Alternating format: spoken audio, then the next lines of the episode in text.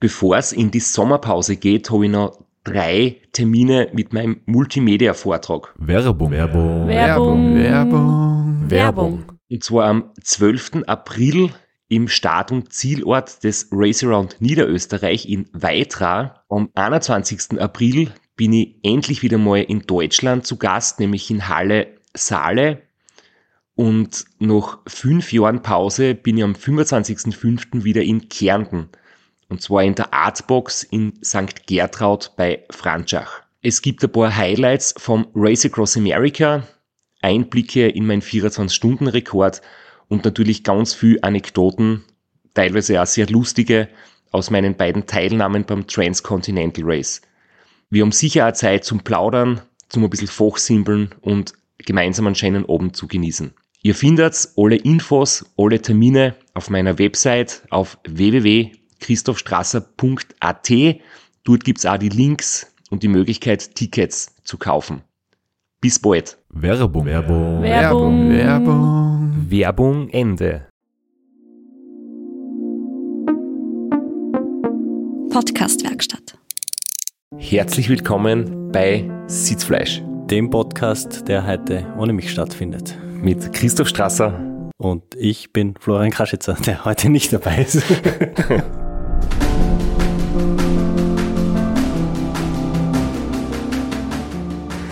Ja, wir präsentieren heute, wie angekündigt, eine sehr spezielle Folge. Und zwar hat der Robin Gemperle sich nach dem spannenden Rennen sich die Zeit genommen und äh, war mit mir auf ein Getränk. Und der Flo war nicht dabei, weil der war in Österreich und der Robin und ich waren direkt nach dem Transcontinental Race zwei, drei Tage später äh, in Thessaloniki gemeinsam was trinken. Aber das Gute ist, äh, das wird eine Episode sein, die man selber auch anhöre, weil ich nicht weiß, was passieren wird und nicht weiß, was kommt. Also äh, gut für unsere Zahlen. Es ist wieder ein, ein Download mehr. Dann werden wir vielleicht noch einen Tag länger in den Charts verweilen können. Ich finde generell das ähm, so schön an diesem Sport. Ich mein, Robin und ich haben uns wirklich ein, ein sehr spannendes und sehr knappes Rennen geliefert an der Spitze. Und es hätte durchaus sein können, dass du irgendwie schlechte Stimmung herrscht oder dass der Robin sagt, hey, was soll ich mit dem Strasser da besprechen? Der hat mich da so knapp besiegt und ich bin irgendwie enttäuscht oder so. Und auch wenn er das natürlich ist und das wird er uns dann erzählen, ähm, das macht für mich den Sport irgendwie so, so schön und das zeigt einfach den Spirit so, dass man unterwegs sein Bestes gibt und danach sitzt man gemeinsam dort und tauscht Erfahrungen und, und Erlebnisse aus und redet ganz normal miteinander. Und ich denke, der Robin und die haben uns wirklich befreundet. Wir verstehen uns wirklich gut und ich muss sagen, ich bin echt begeistert von ihm als, als Persönlichkeit. Hat sehr viel Spaß gemacht, ähm, mich mit ihm so zu matchen. Ja, und äh, wir andere, die dieses Gespräch nicht gehabt haben, aber das mit Spannung verfolgt haben, sind sehr gespannt auf äh, das Rennen aus Robin seiner Sicht. Äh, mir persönlich ist wirklich aufgefallen, positiv, muss ich tatsächlich sagen, dass sie einer hinstellt und sagt, ich möchte das gewinnen und auch das Zeug dazu hat. Es gibt ja oft Leute, die sich hinstellen und sagen, sie wollen gewinnen und äh, ja, aber er hat die Fähigkeit und er hat das Mindset dazu und stellt sich tatsächlich hin und sagt, ich möchte mein Bestes geben, ich möchte finishen, sondern er sagt, ich möchte gewinnen. Das sieht man viel zu Seiten, finde ich. Und äh, das taugt mir. Ja, und wir werden uns das jetzt anhören mit einem Fever Tree und uns zurücklehnen. Du hast die Arbeit schon erledigt, ich habe gar nichts zu tun gehabt, werden wir das anhören und dazu ein Fever Tree Wir wollten das letztes Mal noch machen, dann haben wir irgendwie einfach drauf vergessen, weil wir schon so fertig waren am Ende der Episode. Wir haben heute wieder äh, Fever Tree ähm, bei uns und wollten damals auf dem ersten Platz anstoßen. Das können wir heute auch noch machen. Ich mache da jetzt einmal auf. und meins auch bitte. Also ich würde sagen, wir stoßen jetzt einmal an. Wir stoßen Und- an. Ich werde einmal aber trinken und du wirst erzählen, was wir da überhaupt trinken. Genau, weil wir haben nämlich auch was zum Verlosen und zwar ein pinkes Fever Tree Package. Ähm, da sind insgesamt 14 Flaschen Fever Tree Raspberry Rhubarb drinnen. dann eine Trinkflasche fürs Rad, ein Öffner, eine Baumwolltasche und ein Cocktailbuch. Also ich muss sagen, Fever Tree schmeckt mir einfach generell gut. Es ist angenehm herb. Es gibt es in verschiedene Geschmacksrichtungen und ja, gerade wenn es Grund zu feiern gibt und den gibt's aktuell äh, glücklicherweise, dann möchte ich einfach gern mit einem guten Mixer äh, einen guten Drink mischen und so jetzt mal Gin Tonic und, und ähnliches ist halt einfach unglaublich gut, wenn man ein gutes Tonic Water hat. Was mir auch besonders gut taugt, ist Raspberry Rhubarb. Schmeckt sehr fruchtig, hat so diese leichte Himbeernote und gerade gekühlt und mit Eiswürfeln und vielleicht nur mit Soda zum Beispiel verdünnt, wenn man es alkoholfrei lieber möchte, dann ist es gerade im Sommer jetzt extrem gut. Und wie gesagt, wir sind heute von Fever Tree unterstützt und ihr könnt dieses Paket gewinnen. Wenn ihr mitmachen möchtet, es gibt nichts zu beantworten, keine knifflige Frage, einfach ein E-Mail an sitzfleisch.christophstrasser.at, in dem ihr uns schreibt, welche Sorte euch am besten schmeckt von den vorhandenen und welche Sorten das es gibt. Das kann man nachschauen, wenn man es nicht auswendig weiß. Aber jeder, der mitspielen möchte, schreibt einfach eine E-Mail und dann wird eine oder einer ausgelost, der dann dieses Paket bekommt. Und jetzt da wünsche ich Prost und viel Spaß beim Gespräch mit dem Robin. Weißt du, welcher Tag heute ist? Ich weiß es, ja. Ich glaube Sonntag, oder? Sonntag, ja. Ich bin, bin wieder drin. Wann sind wir jetzt zurückgekommen? Dienstag? ähm, Dienstag. Dienstag, ja. Dienstag, ja. Dienstagabend Vor und Dienstagmittag. Ja. Genau. Fünf Tage sind sehr. Wie ist jetzt bei dir so das Feeling, Regeneration und, und Status? Ähm, ich bin eigentlich überrascht, wie, wie gut es geht.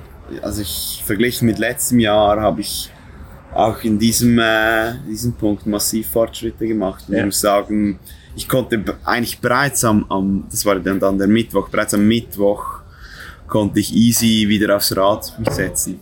Also ich konnte ohne Bips mich auf den Sattel setzen und ich war total überrascht, dass das, dass das funktioniert hat.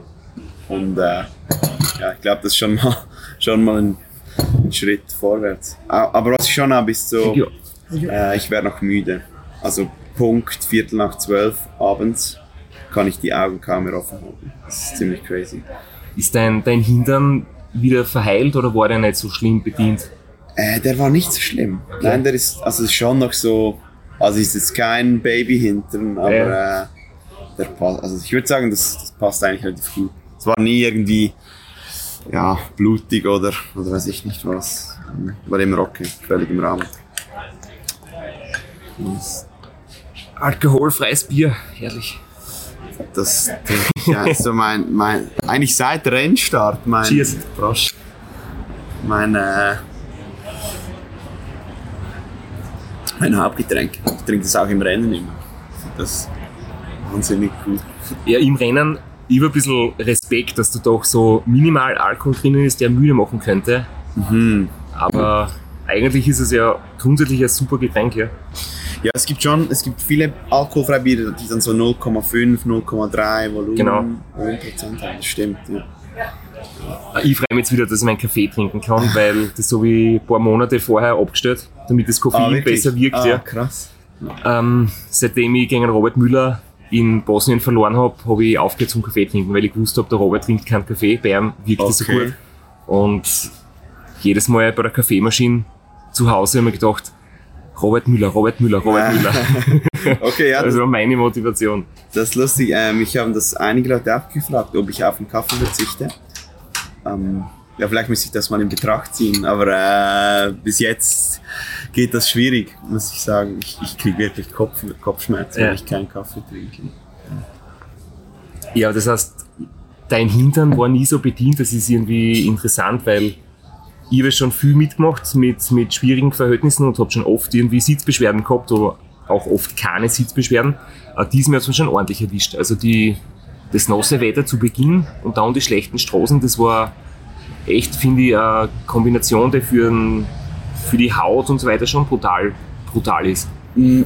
Ja, also ich, ich glaube, bei mir hat geholfen, dass ich letztes Jahr richtig hart kassiert Ja. habe diesbezüglich.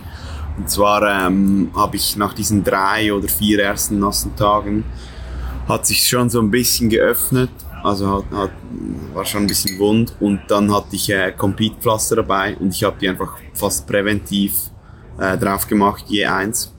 Und das hat wirklich perfekt geholfen. Also ich hatte wirklich eigentlich klar, also der Hintern äh, fühlt sich nicht wahnsinnig gut an, aber, aber äh, ich hatte bis ins Ziel nie, ich musste nie sagen, das ist jetzt irgendwie ein limitierender Faktor. so. Wie, wie lang halten die Pflaster, bevor sie sie lösen? Ich würde sagen, der erste Satz hielt drei Tage Aha. und dann nochmal bis ins Ziel. Okay. Und ich habe dann halt, also ich hatte so Alkohol-Vibes dabei, um da wirklich quasi eine saubere Grundlage zu haben. Ich glaube, das ist ein bisschen die Gefahr, oder? Dass, Ja. dass die eben fast zu lange halten, dass man nachher äh, unten, unten drunter irgendwie ein Problem kriegt. Ja. Das muss wirklich, glaube ich, sauber sein, um die Tylers reif zu machen. Hey, wir haben uns jetzt ja getroffen und wollen eigentlich nur plaudern, aber ich habe trotzdem ein paar, ein paar Stichworte äh, vor ähm, zusammengeschrieben. Und zwar ähm, für alle, die dich jetzt nicht so gut kennen, du hast ja dein, quasi deinen Hintergrund als Mountainbiker. Ähm, wie, wie, wie intensiv war das und wie viele Jahre hast du den Sport betrieben und auf welchem Level?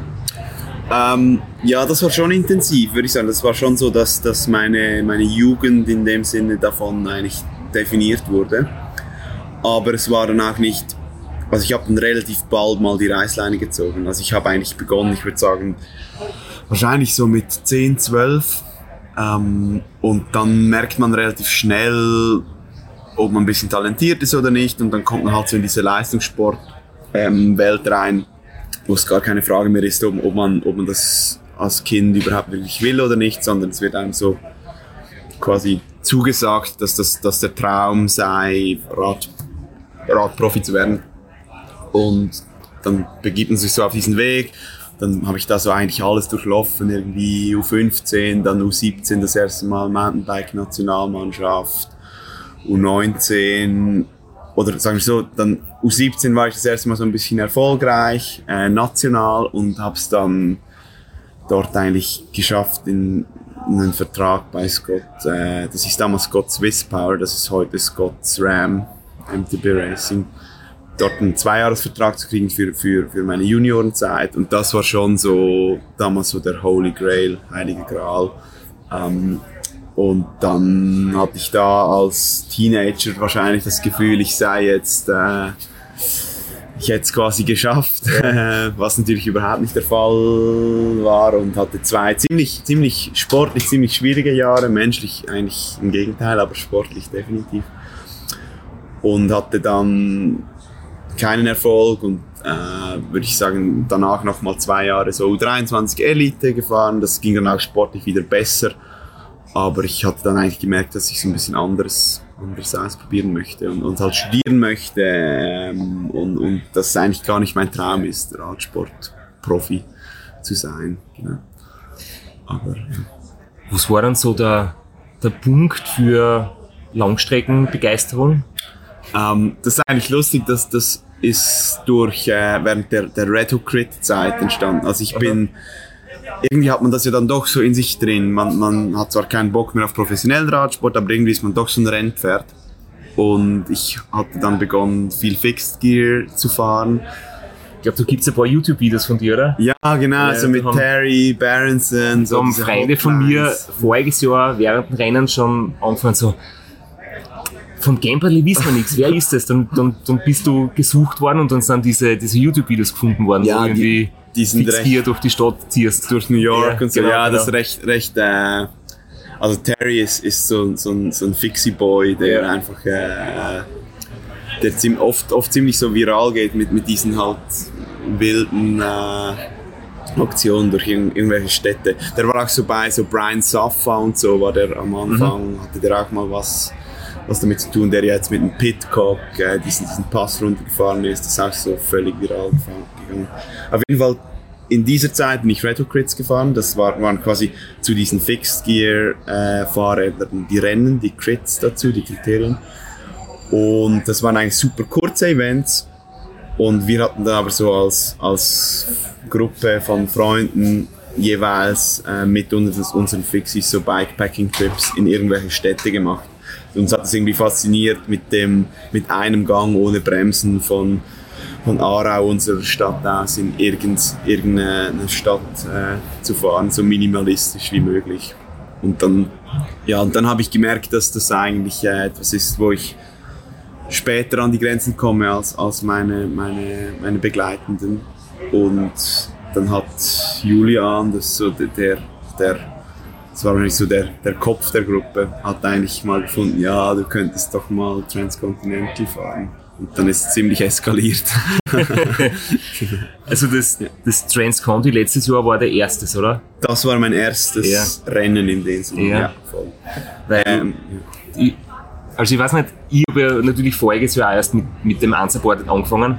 Ich habe schon versucht, äh, über, über andere Teilnehmer natürlich ein bisschen was zu, zu wissen und zu finden und, und zu schauen, wer ist da dabei. Ich muss ehrlich sagen, ich habe von dir vorher auch nichts gewusst und dann, dann warst du voriges Jahr beim Transcounty dabei und ich habe mir gedacht, Adam Bierleck, logisch, großer Favorit, Ulrich Bartholmös genauso. Und dann bist du da plötzlich mitgestartet und warst die ersten zwei Checkpoints und das waren dann drei oder vier Tage, warst du ganz vorn dabei, teilweise in Führung oder teilweise warst du immer in einer Stunde ganz vorn dabei. Also ich glaube beim, beim Checkpoint 2 warst du, warst du ein paar Kilometer vorher pausiert, sonst wärst du da als Erster ja, gewesen. ja, ja, genau. und so warst war du quasi ein paar Kilometer davor als Erster, bist dann aber nach der Schlafpause erst zum Checkpoint hin. da. Genau. Äh, Du warst ganz vorn dabei und ich mir nur gedacht, what the fuck? Ähm, Äh, erstens, wer ist das und warum ist der so gut? Äh, das, das war irgendwie schon faszinierend. Ähm, hast du, war das voriges Jahr für dich so, war das so geplant, dass du so schnell startest? Hast du dir das zutraut oder bist du einfach wild drauf losgefahren? Ähm, ja, ich glaube, es war so, eine, so ein bisschen eine Mischform aus schon ähm, seriös, seriöser Vorbereitung und, und ähm, quasi, wie sagt dem, kompetenter Einschätzung, was möglich ist, aber auch einer, einer gewissen äh, Blauäugigkeit. Also, also ich glaube, so im Nachhinein muss ich sagen, ja, das war schon klar, dass da nach, nach der Hälfte des Rennens irgendwie, dass ich da ein bisschen explodieren werden, werden muss.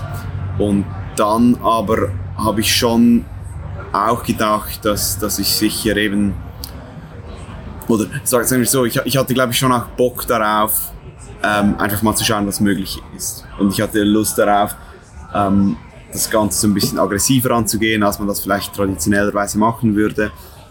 Und so gesehen, ja, war das schon geplant, aber ähm, es war auch irgendwo in meinem Hinterkopf, dass, dass das wahrscheinlich nicht bis ins Ziel völlig gut gehen, gehen kann.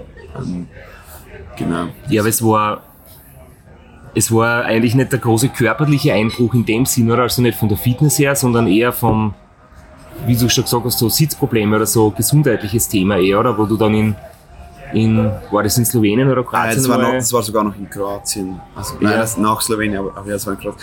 Ähm, ziemlich einen Tag verloren. Ja, genau. Ja. Aber, aber ich, ich sehe das, ich sehe so Dinge immer so ein bisschen äh, als, als Konsequenz von, von irgendwie anderen, ander, oder das ist ja einfach eine Grenze, die man erf- erfährt. Oder Ja. ich glaube, ich hatte diese Sitzprobleme, weil ich zum Beispiel mich zu wenig professionell vorbereitet hatte in Bezug auf Bikefitting.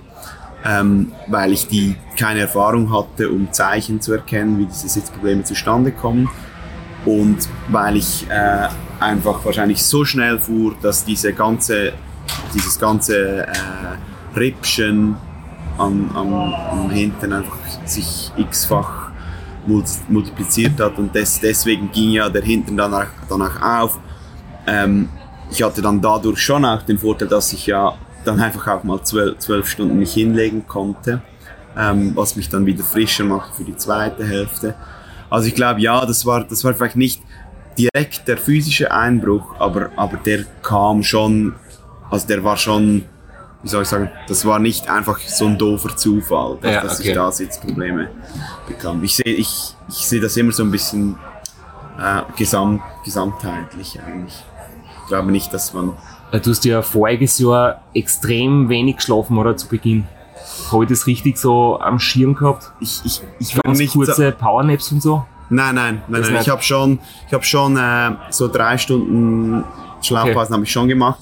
Aber ich würde sagen, ähm, die Pace war sicher sehr hoch und vor allem, weil man dann spätestens nach Checkpoint 1 eben schon gemerkt hat, okay, so einfach nur ein völlig, es gibt ja, die gibt's ja immer so, die, die, die kompromisslosen Schnellstarter, wo dann sofort eindeutig klar wird, dass, äh, dass da auch nicht mehr dahinter ist als, Ah, als ich, ich mich das so gut erinnern, letztes Jahr der Holländer, der Maßman, mit dem äh, Time Trial. Zeitvorrat, der glaube ich, nach 20 Stunden oder gefühlt 10 Stunden Vorsprung gehabt auf alle anderen. Und dann irgendwann am zweiten oder nach zweieinhalb Tagen war Schluss. Und Ja, das, den den hat's glaube ich hingelegt sogar. Oder? ja, irgend, irgend dann getroffen, da ist er gerade mit ein bisschen mit den Wunden vom Sturz, hat er gerade ein bisschen gehadert und ist ganz langsam gefahren. Und dann hat er nur gesagt, nein, er findet das geil. Er, er taugt es, schnell zu starten und ja, der Rest Schade. ist ihm nicht so wichtig. Ja, ich finde das irgendwie, ich weiß nicht ganz, was ich davon halten soll, Nein. aber es ist zumindest eine, ist zumindest eine Haltung, das, Ja. das hilft schon mal.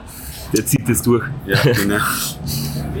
Aber ich habe dann, ähm, ich bin dann sicher auch so super in, in den Flow gekommen und habe dann mega viel Zuspruch erhalten, halt über Social Media auch und habe irgendwie gecheckt, ah, die Leute finden das noch, noch geil, äh, wenn da jemand kommt und einfach mal, mal schaut, was so möglich ist. Und deswegen habe ich es dann auch völlig auf die Spitze getrieben. Und also war aber auch mega ready, das, das so zu tun, glaube ich. Das war, das war schon irgendwo. Ja, und ich weiß nicht, ich bin voriges Jahr ähm, an dir vorbei, wie du gerade den Pausetag gemacht hast, irgendwie, da in Kroatien. Also ich habe halt nur am Tracker gesehen, dass du jetzt irgendwie vor mir zum Stehen kommst und, und dann, als ich vorbei bin, irgendwie später dann wieder losgelegt hast.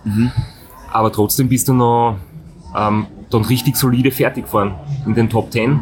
Und da hab ich mir schon gedacht, au weh, das wird, das wird sehr hart, wenn du quasi so schnell startest und so lang stehst, dann ist vielleicht im Kopf auch der Schalter umgelegt, quasi Rennen vorbei und Motivation weg und so. Mm, Nein, ich glaube, ich glaub, weil ich eben schon so, so mit, mit dieser Lust einfach mal zu schauen, was passiert und mit dieser Lust so ein bisschen, äh, vielleicht auch alle ein bisschen nervös zu machen. Ja, das ist das glaube ich schon gelungen. Ja. Ähm, gestartet bin, habe ich mir aber schon auch gesagt, okay, Ich habe die, die gleiche Idee gehabt, weil ich mich selbst auch nicht als Favorit gesehen letztes Jahr. Ich bin halt Mhm. zu dir sehr vorsichtig gestartet und, und habe am Schluss dann, glaube ich, alle nervös gemacht. Ja, das war, das war genau das, Ja. Gegenteil. das war ein bisschen erfolgreicher. Stimmt, das war, wobei das hat man von außen ja auch so gelesen, als, als sei das eine super kalkulierte Taktik, oder? Also wie, ich sehe das, ich glaube, so die, die Szene sieht das immer noch so als, okay, das war genau so geplant. Und ich weiß nicht. Jein. Also vorsichtig starten wir schon Mhm. geplant, aber eine Stunde lang im Kreis fahren, weil ich das Hotel nicht finde und mir Ja, die Bremsflüssigkeit auslassen und zwei Defekte, wo ich selbst nicht gescheit reparieren habe können. Ähm, das war alles nicht so geplant. Ja, klar. Ja, Aber grundsätzlich war schon mein Plan ja, defensiv zu starten und im zweiten Teil und den. Rhythmus zu finden und dann halt irgendwie ein bisschen aufzudrehen, wenn möglich. Ja. Wie, also eine Frage, was mich noch voll interessiert, du bist ja mittlerweile schon andere Rennen auch gefahren. Also Mhm. im Mountainbike-Bereich die Ultras. Aber wenn du vom Mountainbike kommst, warum war nicht dein erstes Ziel sozusagen sowas wie Silk Road oder Tour Divide oder. Atlas Race oder so? Warum war es dann doch ein Straßenrennen? Wobei wir wissen ja, Science Conti hat eh genug Relativ. Offroad-Passagen drin. theoretisches Straßenrennen. Also ich fahre immer mit dem Gravelbike Ja. eigentlich sowieso. Ähm, das ist eigentlich eine gute Frage. Ich glaube auch, dass eigentlich ähm, so mein, mein wirkliches so Traumrennen oder das, was ich wirklich irgendwann unbedingt gewinnen will oder auch machen will, mal zuerst, dort, dort, dort ändert sich dann vielleicht, ist, ist eben doch Silk Road. Ja.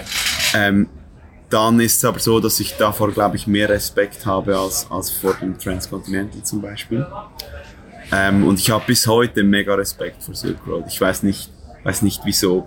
Ähm, ich, mir haben auch viele Leute gesagt, dass hey, wenn du Atlas gefahren bist, ähm, kannst du Silk Road auch fahren, aber irgendwie bin ich noch nicht am Punkt, wo ich so völlig mit, wirklich mit dem Selbstbewusstsein dahin gehen könnte und sage, sagen könnte, okay, jetzt, jetzt äh, all in Silk Road Mountain Race. An dem Punkt bin ich irgendwie noch nicht. Und dann, das andere war sicher so, dass, dass ich nach meiner Mountainbike-Karriere so eigentlich generell ein bisschen eine Aversion entwickelt hatte ge- gegenüber dem Mountainbike. Und das kam erst erst wieder, äh, ich sage jetzt seit, seit drei, vier Jahren, dass ich wieder finde, hey, Mountainbike ist eigentlich, ist eigentlich das, was ich fast am liebsten tue. Des, deswegen würde ich sagen, ist was denn das, das Transcontinental. Und, und was ja schon ist, irgendwie ziehen einem diese großen Zahlen ja dann doch an, oder? Und, und zu sagen, hey, ich, ich durchquere einen Kontinent, fahre 4.500 Kilometer Rad, ähm, ist irgendwie so ein bisschen die, ein bisschen die bessere Punchline, als zu sagen, ah, ich fahre äh, mit dem Mountainbike mal kurz durch die Schweiz oder so. Das hört sich ein bisschen weniger sexy an. also man funktioniert ja irgendwie dann doch so. Ja, ja. Und ich meine, der, der Mythos Transcont ist halt einfach stark, oder? Extrem, voll. Ja. Das, also ich würde sogar noch weitergehen. Ich würde sagen, Silk Road kannte ich irgendwie so ein bisschen wegen Social Media und wegen den epischen Bildern und Transcontinent. Und ich habe das aber gar nicht so direkt als, als eine Szene gelesen, zusammen mit Transcontinental. Transcontinental war so diese mystische Herausforderung, die so wirklich nur so die, die ganz äh, durchgeknallten äh, machen. Und Silk Road war irgendwie dann, dann fast auf eine, auf eine komische Art ein anderer Event. Ich habe das nicht gecheckt, dass das so eine Welt, Welt ist. Zu Beginn natürlich. Ja, und das TCR war dann doch, glaube ich, das erste in Europa in der Form. Dann Ich glaube, mit dem Mythos halt rund um Mike Hall und so weiter. Und was ja auch wirklich geil ist, man, man erlebt so viele verschiedene Kulturen, oder? So viele verschiedene Länder. Ähm, von, von Nordosteuropa nach äh, Nord, Nordwesteuropa nach Südosteuropa ist ja, Ja. doch ein, ein großer Unterschied, wenn du die, die. Menschen anschaust und auch die Religion und wie es auf der Straßentour geht und die Architektur und alles. Ne? Das ist jetzt schon Hey, das ist eine schon, geile Reise. ja, ich finde, also ich finde auch, dass das äh, einen Großteil vom Transcontinental ausmacht. Ich finde, find, ich finde, so dieses, diese Entwicklung vom, vom Start ins Ziel, die ist ja sowieso gegeben, aber was ich fast spannender finde, sind so die kleinen Nuancen. Also zum Beispiel, wie sich ähm, Bosnien-Herzegowina und Montenegro verändert oder, oder wie sich dann von Albanien wieder nach Griechenland verändert. Das selbst ist ja auch Ja. crazy interessant. Das, hat, das, wird, das checkt man gar nicht, dass es wirklich so, so eindeutig spürbare Unterschiede gibt. Dann einfach, weil es so eine, einfach es so eine Grenze gibt, wo man seinen Pass zeigen muss. Ähm, und da dreht sich dann ganz vieles plötzlich. Irgendwie passt so lustig zusammen, man wird selbst während dem Rennen immer ein bisschen müder und träger und auch langsamer Mhm. in seinen Aktivitäten. Ne? Beim Einkaufen, ähm, wir haben uns ja auch mal getroffen beim, beim, beim Einkaufen am Parcours 1 oben in Splügen. Ja. Genau. Und äh, jeder von uns die volle Hektik, Flaschen anfüllen und so weiter. Ne? Und dann in Griechenland stehst du halt und wartest dann mal fünf Minuten, bis jemand aufsperrt oder bis überhaupt jemand die Kasse einschaltet und dann erklärt er dann noch seine Lebensgeschichte, dass er mal in Österreich LKW gefahren ist und er war schon mal in Wien und dann hörst du ihm zu und dann vergehen zehn Minuten und irgendwie es ist alles entschleunigt, du selbst Genau. und die Umgebung auch. Ist auch gar nicht mehr so schlimm. So. Genau. Ich habe irgendwie in, ich würde sagen, in anfangs Italien hat irgendeine Familie so, so Leberkässemmel äh, bestellt. Da musste diese, diese äh, Verkäuferin, die, die, die diese, die diese Tankstelle bediente, halt diese Semmel aufwärmen. Und die hatte wirklich eine Viertelstunde bis, die- bis, und hat nichts anderes gemacht in dieser Zeit. Hey, und ich bin durchgedreht. Ja. So. Und äh, dann in Griechenland habe ich mir selbst irgendwelche Gyro, Gyros äh, oder Souflakis, nein, sorry, Souflakis bestellt, als ich an, an, der, an der Haltestelle oder als ich einfach Hunger hatte und es war völlig egal. Ja. War, das ist schon auch lustig, wie sich das so entwickelt. Und eines der Dinge, das ja auch so entwickeln, ist halt immer die Geschichte mit den Hunden. Ähm, Und ich weiß ja noch, du hast voriges Jahr im Zü angekommen ins Krankenhaus müssen. Du hast ja irgendwo Rumänien, Bulgarien oder so ein Problem gehabt mit einer Hundeattacke. Ja, das war in Rumänien, genau. Ja. Wie, Also, wie war denn das oder was ist denn da passiert? Ähm, das war eigentlich, also es hört sich viel schlimmer an, als es eben ist. Ähm, oder ja, doch, ist schon, schon nicht angenehm. Aber ich wurde eigentlich am, am Tag, also gab ja dort diese Fähre, wo man von Rumänien nach Bulgarien rüberfuhr. Und ich hatte am, in der Nacht zuvor so wirklich einen massiven Breakdown. Also ich hatte eine riesen Krise. Und bin dann ins Hotel und habe gewusst, okay, ich kann vier Stunden schlafen. Und wenn ich dann aufwache, dann muss ich wirklich 250 Kilometer Vollgas fahren, damit ich die Fähre erreiche, welche mir quasi erlaubt, dass nach hinten und nach vorne nichts mehr möglich ist. Das war dann so, so mein Ziel und deswegen bin ich ähm, irgendwie morgens um drei aufgestanden und wirklich Vollgas auf diese Fähre geballert. Und dann hat mich nach, ich sag, nach 50 Minuten hat mich so ein, so ein Hunderudel verfolgt und einer davon hat mich einfach gebissen. Und es war aber wirklich so, dass ich habe diese, das waren glaube ich 15 Hunde, also wirklich viele. Und ich war da sowieso schon völlig abgestumpft, weil letztes Jahr mit den Hunden war, war wirklich, wirklich schlimm. Es war, es war echt brutal, ja. also das ist kein Vergleich dieses Jahr, das würde ich behaupten. Es ist, es ist immer, glaube ich, Glück und Pech. Du kannst am gleichen Ort zu unterschiedlichen Uhrzeiten vielleicht. Ja, weil ich habe jetzt auch erleben. doch viele Leute gehört, die gesagt haben, ja, es war mega schlimm mit den Hunden. Genau, und ich muss auch sagen, Griechenland und Albanien war mega wenig. Also mich wirklich kaum. Letztes Jahr war es echt, echt schlimm und ja, Vielleicht haben wir die einfach aufgescheucht dann für die nächsten, die nächsten Fahren. wir haben es aufgeweckt und hinter uns Genau. waren es aggressiv. Ja. Nein, aber ich, ähm, auf jeden Fall war es so, dass, dass ähm, ich sah diese 15 Hunde und ich, ich hatte einen angesehen und ich wusste, okay, und das wirklich nach 1000 Hunden, die mir, die mir nachgerannt sind. Ich habe den angeschaut und ich, im Nachhinein muss ich sagen, es war klar, dass der Hund mich beißen würde. Weil der hat, der hat mich so, der hatte richtig Bock. So, also der, der war auch der Letzte, der mich noch nach, der mir noch nachrannte von diesen 15 Hunden. Ähm, und das finde ich auf, auf eine Art fast, fast so ein bisschen beruhigend zu wissen, dass, dass man das den, den Tieren fast ansehen kann, ähm, dass die ein bisschen aggressiver sind. Würde ich jetzt nicht sagen, dass das immer so ist, aber Ja. dort in dem Fall war es so. Und dann habe ich es schon gecheckt, dass der mich ziemlich erwischt hat, aber es war so unter dem Socken und ich habe dann so in meinem, in meinem Ding irgendwie das gar nicht so als, als schlimm taxiert. Ich dachte so, ja, ja, lustig, Hundebiss. Ähm, Es war Knöchel, Achillessehnen. Genau, so auch nicht so blutig oder so und, und auch nicht so viel Fleisch. Und ich habe mir dann gesagt, okay, wenn ich wenn ich's durch den Socken bluten sehe, dann sollte ich vielleicht mal schauen, was, was ist. Und dann ist aber nichts passiert, ist wahrscheinlich auch so wegen, wegen der äh, Kompression des Sockens, hat sich da nicht, nicht viel getan. Und dann irgendwann habe ich so eine Instagram-Story ge gepostet, haha, Dogbite, so in dem Stil. Und im Ziel war das fast wieder vergessen von mir und mein Bruder hat mir dann aber angerufen, hey, und hat gesagt, der Junge, ähm, so ein Hundebiss ist im Fall richtig, richtig gefährlich. Du musst, weil ich hatte keine Tollwutimpfung, was auch fahrlässig ist, das sollte man nicht, nicht äh, man sollte nicht durch diese Länder fahren Ja. ohne, ohne Tollwutimpfung, das ist ganz klar. Und ja, dann habe ich irgendwie noch gedacht, ich könnte mich da irgendwie rauswinden, habe noch die Fiona gefragt, ob man da wirklich impfen gehen müsse und die fand so, ey, ja, bist du eigentlich völlig äh, Banane. äh, logisch muss man das impfen, das müsste man sogar rausschneiden, ähm, hat sie mir gesagt. Ich weiß nicht, ob sie mir ein bisschen Angst machen wollte, das haben sie dann nicht gemacht.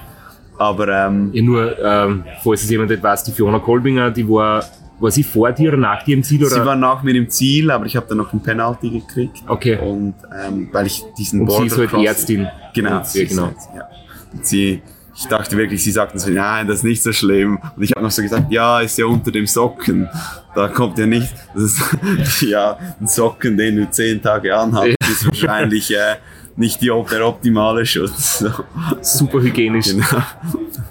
So war das. Und ja, und dann ging ich ins Spital und das war ziemlich schwierig. Die meinten dort, ich sei, sei sturzbetrunken, weil ich wirklich ging nur mit den Fahrradhosen, ich hatte noch nichts gekauft Ja. und war halt völlig übermüdet und, und dreckig und, und ja, dann haben die, die mich irgendwann gefragt, bist du besoffen? Was willst du eigentlich? Ja. Und dann aber irgendwie nach drei, vier Stunden Sprachbarriere zu überbrücken, versuchen zu überbrücken, hat es dann irgendwann geklappt. Ähm, ich hatte dann aber auch schon Kontakt mit so Schweizer, äh, mit einer Schweizer Ärztin, die das ein bisschen gemanagt hat. Ähm, genau, es hat dann, ist dann eigentlich gut ausgegangen, aber es ist sicher jetzt nicht äh, die vorbildliche Art und Weise, mit einem, mit einem Hundebiss rum, umzugehen. Du kriegst ja, du kriegst ja dann auch sowas wie eine, eine sowas ähnliches wie Impfung, oder? Im Nachhinein? Mhm. Oder sowas zur Immunisierung. Ich, ich glaube, Zählt es dann äh, quasi für die Zukunft als Impfung oder Ja, musst du dann später noch extra impfen gehen? Nein, ich habe die jetzt. Also ich, ich muss dann, ich musste dann innerhalb von, sage ich, vier Wochen viermal impfen gehen. Und dann macht, machen die so einen Test, ob du genug Antikörper gebildet hast. Was du aber auch noch machst, und das müsstest du eben, glaube ich, nicht, wenn du die Impfung schon hättest, ähm, du machst noch so eine aktive Impfung, die direkt in die, oder eine aktiv oder, oder die eine ist aktiv, die andere passiv, die du direkt in die Wunde reinmachst. Und das sind wirklich so, das waren wirklich so zehn ziemlich fette Nadelstiche direkt in, das hat richtig wehgetan, ähm, direkt in die Wunde rein. Und das ist auch nicht, äh, sondern, ja, das ist nicht so ein angenehmer Teil Ganzen. Aber ich habe jetzt eine Tollwutimpfung und und es funktioniert. Und ich empfehle es auch allen immer, Ja. äh, das so zu tun. Also ich habe voriges Jahr vor dem Rennen mir das noch, es war ganz im letzten Moment, weil das dauert ja ein paar Wochen, du brauchst ja dann Pausen dazwischen und da ist es gerade noch rausgekommen, dass ich es vor dem Stadion irgendwie abgeschlossen habe.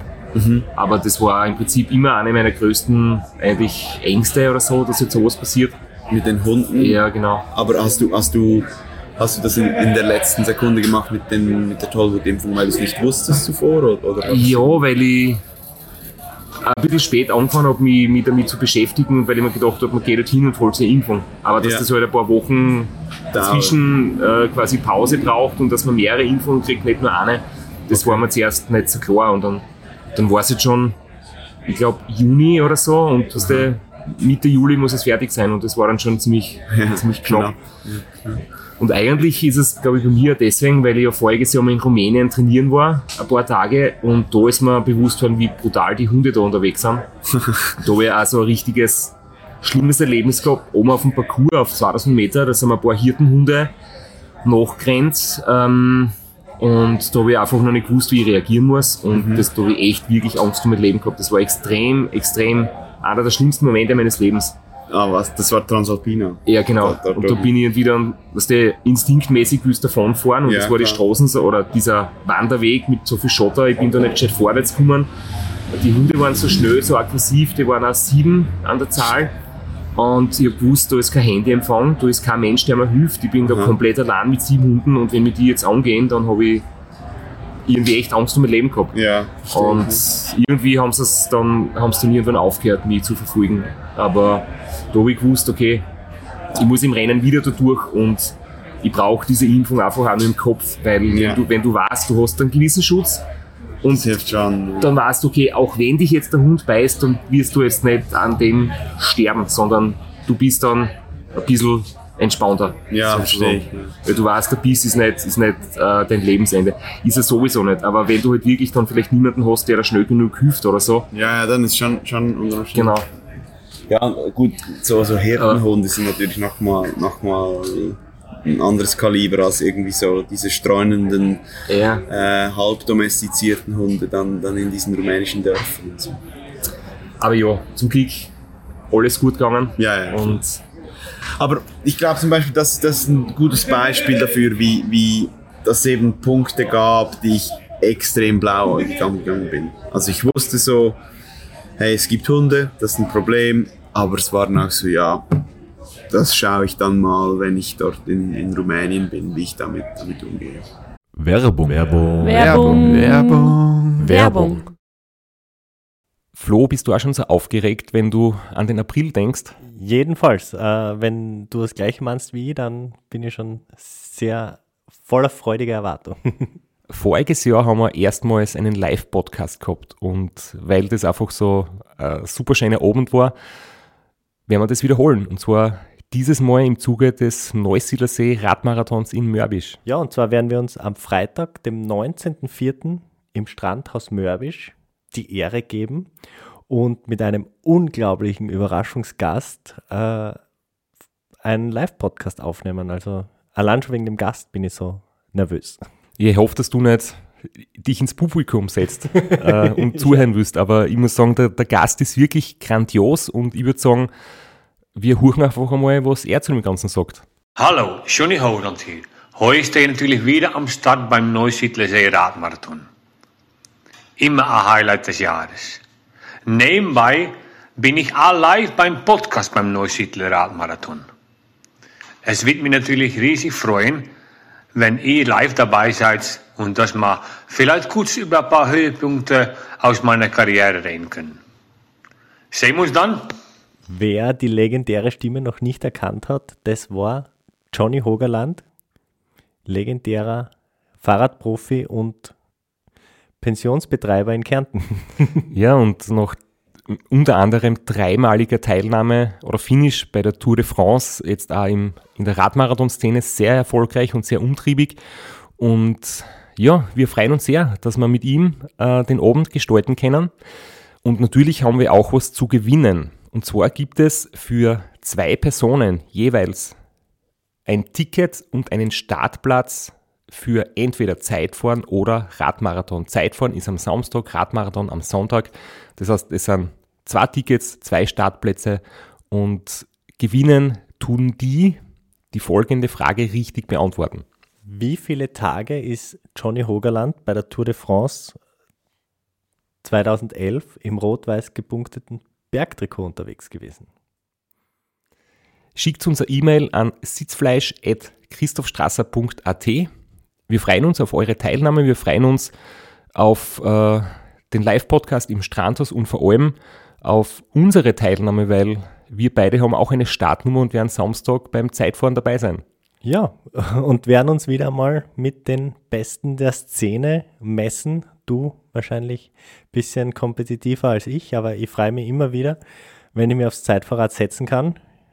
Heuer bin ich ohne Scheibe am Start, weil du meine Scheibe ja verkauft hast. Vielleicht können wir nur in der Leihgeschäft einfällen. Werbung. Werbung. Werbung. Werbung. Werbung Ende. Hast du mal mit einem Hundetrainer geredet oder so?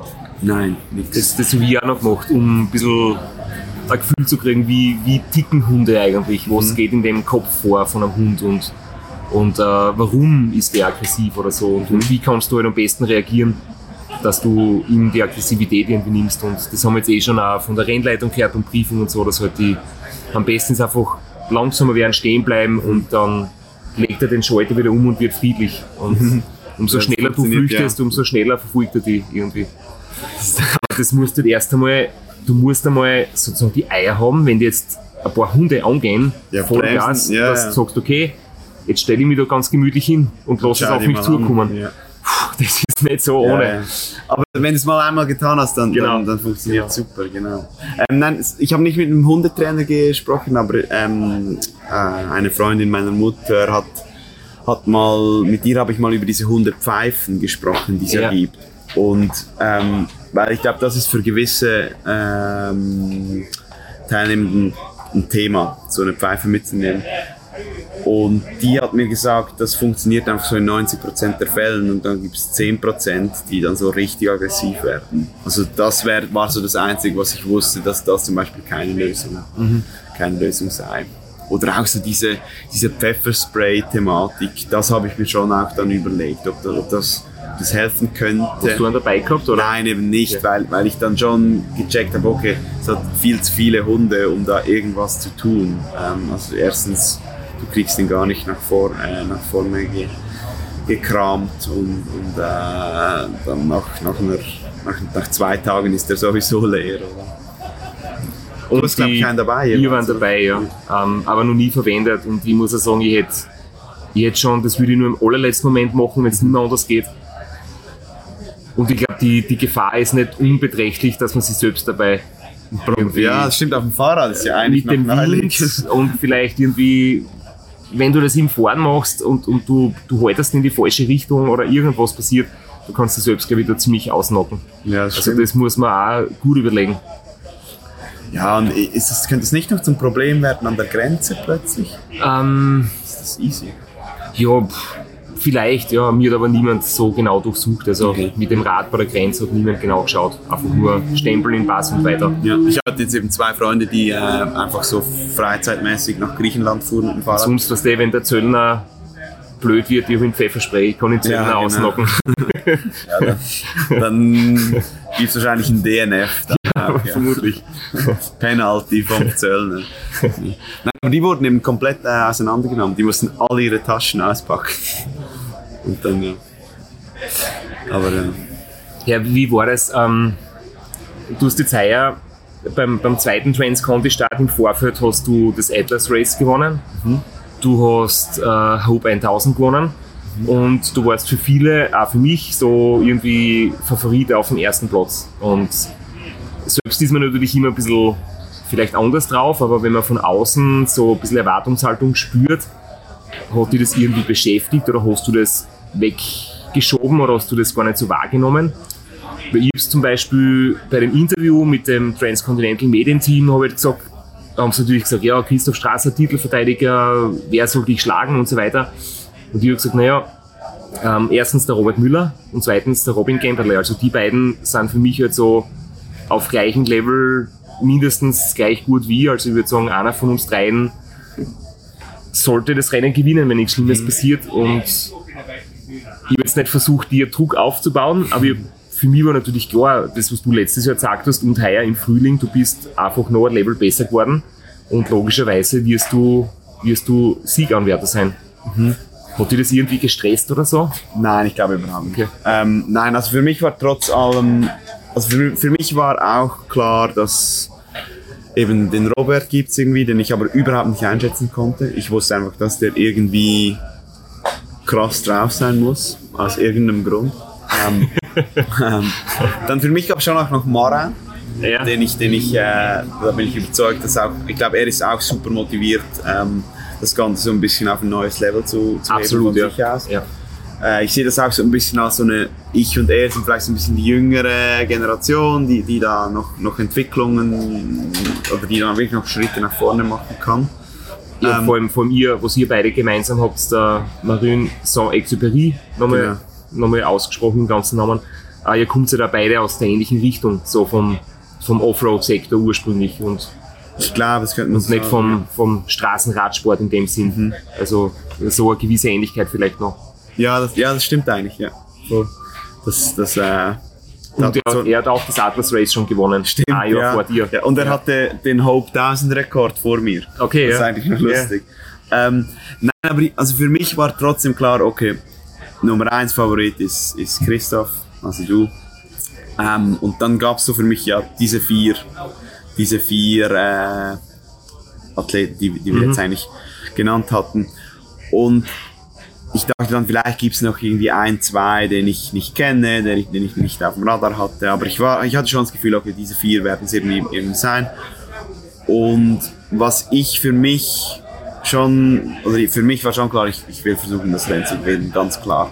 Ähm, Ich wusste auch, dass, dass ich sicher ein, eine Schippe drauflegen konnte, verglichen mit, mit letztem Jahr. Ja.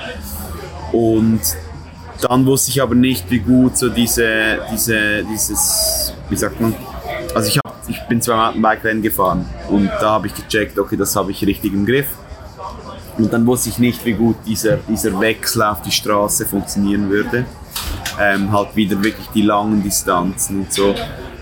De, deswegen habe ich mich sicher zum Favoritenkreis gezählt, aber, aber ich glaube, ich konnte eigentlich relativ gut damit umgehen, weil ich doch wusste, da stehen wir schon mal, zumindest am Start noch sicher jemand vor der Sonne und dann mit Robert, der dich dann geschlagen hat am Beehard, halt noch eine andere Person hatte, da noch mehr, mehr äh, da gab es mehr In- Interessierte. Ich meine, so ein bisschen Erwartungshaltung kann ja motivierend sein. Ja, also Ja. voll. Also ich, ich bin ja auch jemand, der so, der eigentlich Spaß daran findet, klar zu sagen, was, was er will. Und, und, und dann finde ich, dann soll, soll man ja dann nicht überrascht sein, wenn die Erwartungshaltung dann auch plötzlich dem entspricht, was, was, man, äh, was man sucht oder was, was man Ja, behauptet. du hast dir dann unterwegs, ähm, ich glaube im Transcontinental Podcast ist das einmal ähm, gespielt worden oder ich glaube ja, dass du immer gesagt hast, ähm, was für dich wirklich zählt, ist der erste Platz und ob du dann zweiter, dritter, vierter wärst, ist im Prinzip schon eigentlich egal. Und Ja. dass du da bereit bist, äh, hier und da äh, was Riskantes zu machen, wenn es dann um die Routenwahl zum Beispiel geht. Das werden wir dann eh noch kurz vergleichen, weil da sind wir komplett anders drauf.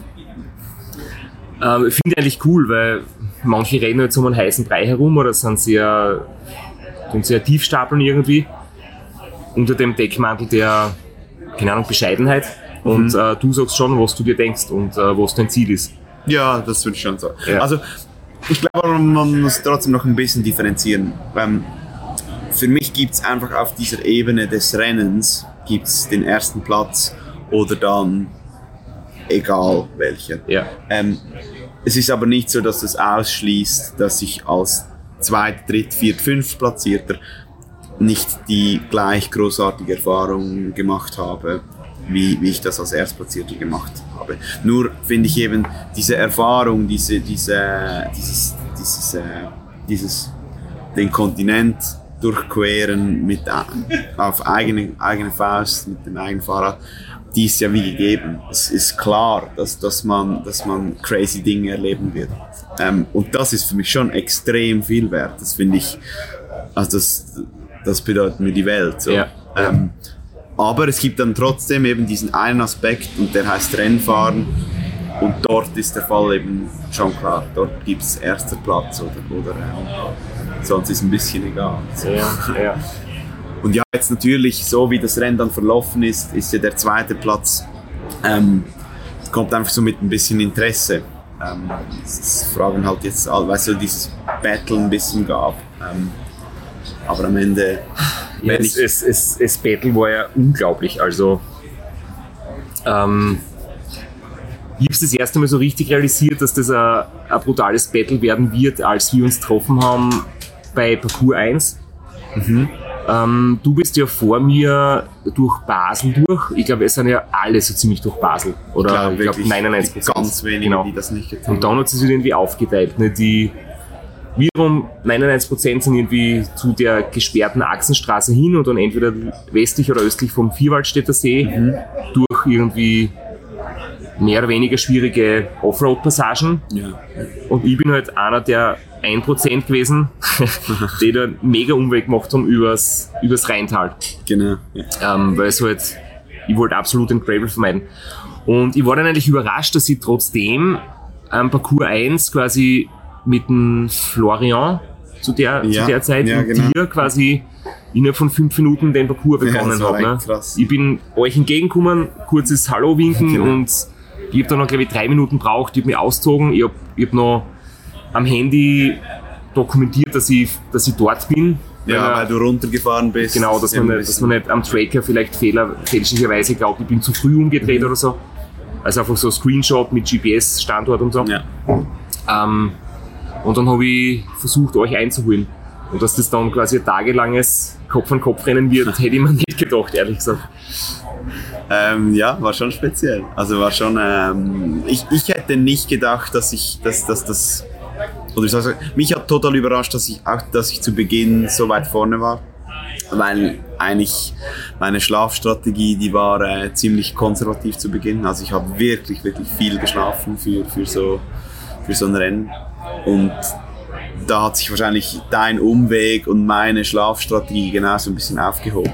Ähm, das Ja, ich war überrascht, dass du, also ich jetzt so in meinem Kopf, warst du vielleicht fünf Stunden in der Ja. Pause oder so circa? Ja. Ja, circa. Und ich, ich war drei Stunden und dann habe ich quasi mit den zwei Stunden, die du mir da quasi gegeben hast, sozusagen, ähm, den Umweg wettmachen können, so circa. Genau, ja. Das ist eigentlich noch, noch spannend. Hast du, war das ein bisschen so der Plan, mehr zu schlafen oder ist das irgendwie noch Schlafbedürfnis oder irgendwie eher Das war der Plan. Spontan, okay. Das war ganz klar der Plan. Ähm, ich würde sagen, dass das hat sich, glaube ich, auch gelohnt. Also ähm, ich könnte mir das gut, also das muss ich noch genauer an, anschauen, aber ich glaube, das, das war nicht, nicht, das war nicht falsch. Ja. Ähm, und ich würde das wahrscheinlich wieder so tun. Und es ist aber auch so, dass ich natürlich wusste, dass, dass also ich konnte mich zum Beispiel auf meine Achsenstraße verlassen. Also war eben nicht die Achsenstraße, ich war auf der anderen Seeseite. Ich wusste, dass das funktionieren würde, weil ich halt die Region kenne. Und dann wusste ich auch, du, dass du lebst ja eigentlich dort in, in dem ja, oder irgendwo- 100 Kilometer, eigentlich zwischen Basel und, und, und der Achsenstraße, Ja. so auf dem Weg. Also wir, wir sind, glaube ich, beide durch. Nein, du nicht. Ich bin durch Olten gefahren. Das ist eine Stadt, fünf, fünf Minuten von meiner Heimatstadt. Okay. Also, aber es ist sicher so, dass, dass ähm, das so immer noch mein Trainingsgebiet. Ja. Von daher, ja, ich, ich kannte das, genau.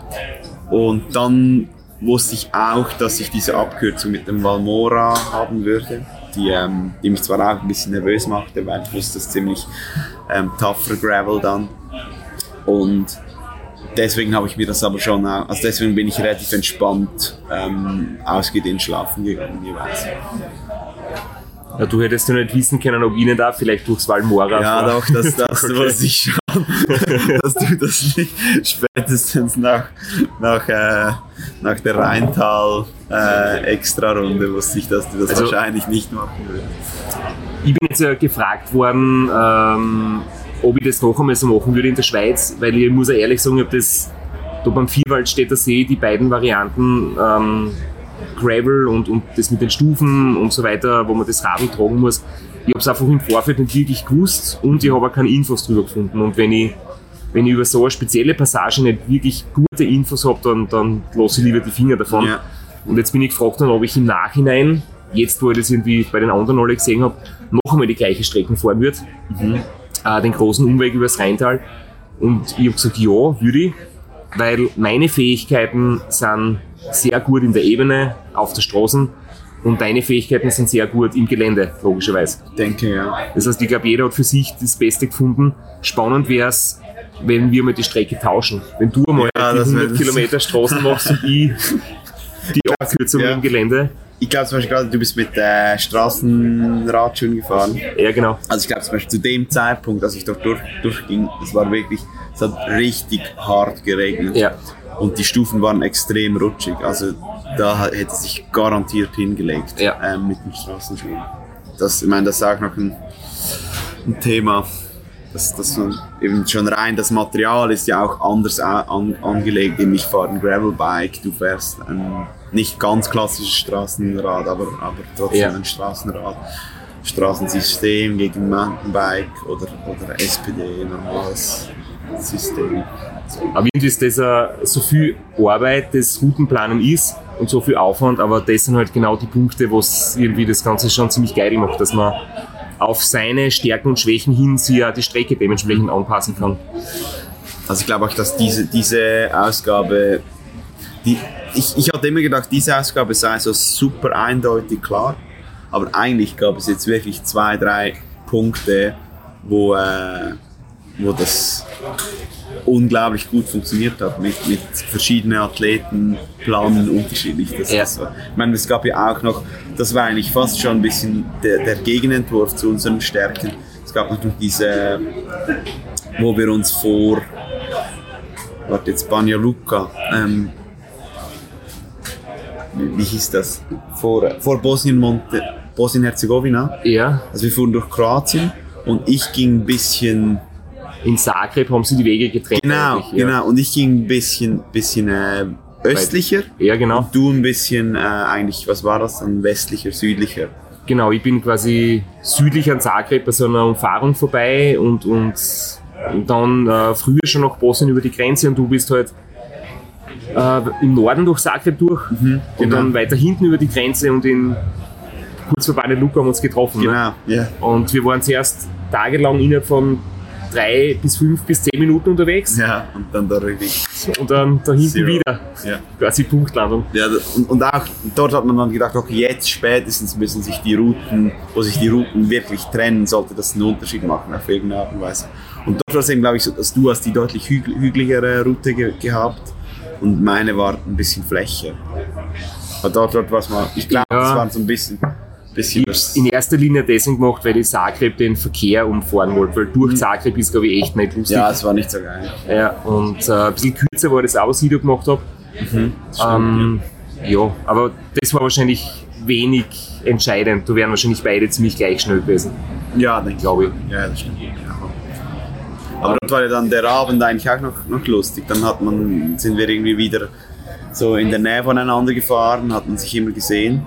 Also ich, ich möchte kurz vorher, weil wir jetzt da die unter Anführungszeichen gemeinsamen Stunden oder gemeinsamen Nächte, ähm, was ich speziell gefunden habe, ich war, ähm, wie du dann von Livigno durchs Valmora gefahren bist, die Offroad-Passage. Äh, ich bin ja vor dem Schlafen noch weiter nach Bormio, habe in Bormio ein Zimmer gehabt und habe am Tracker gesehen, du pennst schon in Livigno und ich bin jetzt schon weitergefahren und ich gedacht, boah, jetzt seht so wie eine Stunde Vorsprung, das wird super, jetzt habe ich endlich ein bisschen einen Vorsprung geschafft. Gell? Und dann bin ich auch früher gestartet, du bist du noch im Zimmer gewesen, du hast wieder ein bisschen länger Pause gemacht wie ich. Und dann habe ich meinen Tracker geschaut und habe gesehen, wieso fährst du nicht nach Bormio, was ist überhaupt los? Gell? Ich habe nicht gewusst, dass es dort den Weg gibt, echt nicht. Und dann warst du immer gedacht, passt, ich bin super in Führung und plötzlich warst du wieder ein paar Minuten hinter mir So geil. durch, den Abkürzer. Und dann haben wir eigentlich den, den dann waren ja die, die Radwege durch Meran, Bozen, Brixen bis Lienz. Und ich war dann in Lienz auf der Tankstelle am Klo, dann hast du mich überholt, da habe ich sogar einen Screenshot gemacht, da sieht man wirklich, ich hab 10 Minuten Stehzeit und du bist äh, außen vorbeigefahren. Ja. Und dann warst du wieder 5 Minuten vorne. Und am Abend sind wir dann irgendwie beide in, in Jesenice aufgeschlagen. Da Genau. hat es wieder geregnet und ich habe noch kurz vor Jesenice es geschafft, auf der Booking-App ein Zimmer zu checken. Und dann habe ich gerade bei dem Typen, weil der, der wollte nicht, dass ich allein eincheck, der ist aufgeblieben, der hat gewartet auf mich und dann stehe ich dort, gebe ihm halt meinen Reisepass. Und plötzlich stehst du in der Tür und Ja, sagst, genau. ob noch Zimmer frei ist. Ne? Und Ja, das war das war lustig. Also es war vor allem, ähm, ist mega naheliegend. Ich Ja. sah halt ein Haus, das Licht hatte. Ja. Und dann bin ich da rein und dann ste stehst du dort. Und ich glaube, dann habe ich so gesagt, ja, eben um Zimmer frei wäre. Und er hat gecheckt, dass wir uns kennen. Und er fand dann, ja, der oder hat dass ja, wir das Gleiche machen irgendwie. Ne? ja, irgendwie hat er es verstanden. Mit dem Ja. Rad unterwegs sein. Und er hat dann so gesagt, ja, der hat ja noch zwei, zwei Betten, schlaf doch bei dem. Und wir haben dann logischerweise gefunden, nein, es geht nicht. Aber der hatte dann logischerweise kein, keine Lust mehr, mir irgendwie eine, eine alternative Lösung anzubieten. Ich habe dann gesagt, ich schlafe irgendwie hier im Gang oder so. Das wollte er dann natürlich nicht, weil, er, weil der versteht ja nicht, was, Ja. was, was wir tun. Aber ich hatte dann mega Glück, es gab dort vier Gasthäuser. Und das zweite war zu, das dritte war zu und das vierte war eigentlich auch zu, aber dort hat es einen Hintereingang, der offen war ähm, und eine Telefonnummer, die man anrufen konnte, hat aber niemand abgenommen. Aber dort gab es eine wunderbare Lobby und dann habe ich einfach in der Lobby vom Gasthaus geschlafen. Das war wie ein Zimmer. Aber ich war schon ein bisschen nervös, ob da nicht, nicht jemand Ja. kommen könnte. Aber es war im Rahmen. So. Aber ich, mein, ich glaube, die Geschichte können wir, können wir jetzt nicht im Detail ähm, kommentieren, aber es ja heuer äh, zwei Fahrer gegeben, die aus der Wertung genommen worden sind, weil sie äh, laut dem GPS-Tracking ähm, eine gewisse Zeit äh, miteinander bzw. nebeneinander gefahren sind. Und da ist auch irgendwie gesagt worden, dass sie gemeinsam, es hat halt stark geregnet und es war irgendwie Unterschlupf bei einer Tankstelle für eine kurze Zeit wegen am Regen. Und auf jeden Fall ist es dann nicht irgendwie entschieden worden von der Rennleitung. Wie gesagt, wir können es nicht kommentieren, wir waren nicht dabei. Es ist eine sehr harte Entscheidung. Und ich muss ehrlich sagen, ich habe während des Rennens auch an das gedacht, wie wir uns äh, quasi oft um in Sichtweite quasi äh, duelliert haben. Und ich war dann auch froh, dass wir quasi nicht im gleichen Unterkunft übernachtet haben, weil Ja, ja. irgendwann kann die Rennleitung schon sagen, hey, die sind so oft in der Nähe voneinander, vielleicht fahren die doch nebeneinander oder irgendwie gemeinsam und das könnte zu Problemen führen. Und ich habe immer wieder Fotos gemacht, das hast du aber nicht mitbekommen, aber wenn du halt vor mir warst, habe ich das fotografiert, dass man sieht, okay, 200 Meter Abstand oder so. Und Ja, doch, ich habe das mal gehört, dass du das jemandem erzählt hast, dass du immer, immer Fotos gemacht hast. ja, genau. Ähm, Einfach nur, wenn irgendjemand sich glaubt, ähm, uns bei irgendwas zu ertappen, dann, dann hätte ich sagen können, hey, man sieht auf den Fotos, dass wir nicht in der Nähe sind, sondern schon einen ordentlichen Abstand haben. Ja, ja, ja. Nein, also da, also da haben wir schon auch darauf geachtet. Eben, ich glaube, wir haben so, das haben wir wahrscheinlich maximal mal zwei, drei Minuten Ja. miteinander gefahren und irgendwie kurz Ein paar Minuten Smalltalk, ja. genau und darüber gelacht, dass wir auch nach, Ja. nach äh, drei Tagen noch am genau gleichen Punkt, also dass wir eigentlich genau gleichen Punkt sind. Aber sonst gab es schon immer so der, der, den bewussten Move, okay, fährst du vorne Ja. oder fahre ich vorne.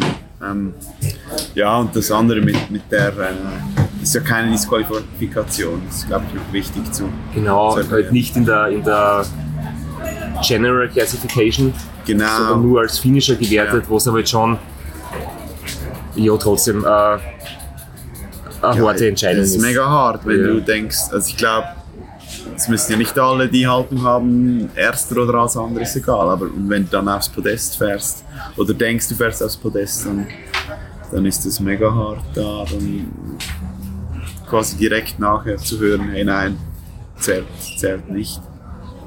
Aber ja, ich glaube, ich denke auch nicht, dass wir uns da auf die, auf die Äste rauslassen sollten Ja. und irgendwie die Wahrheit äh, predigen soll. Nein, gar nicht.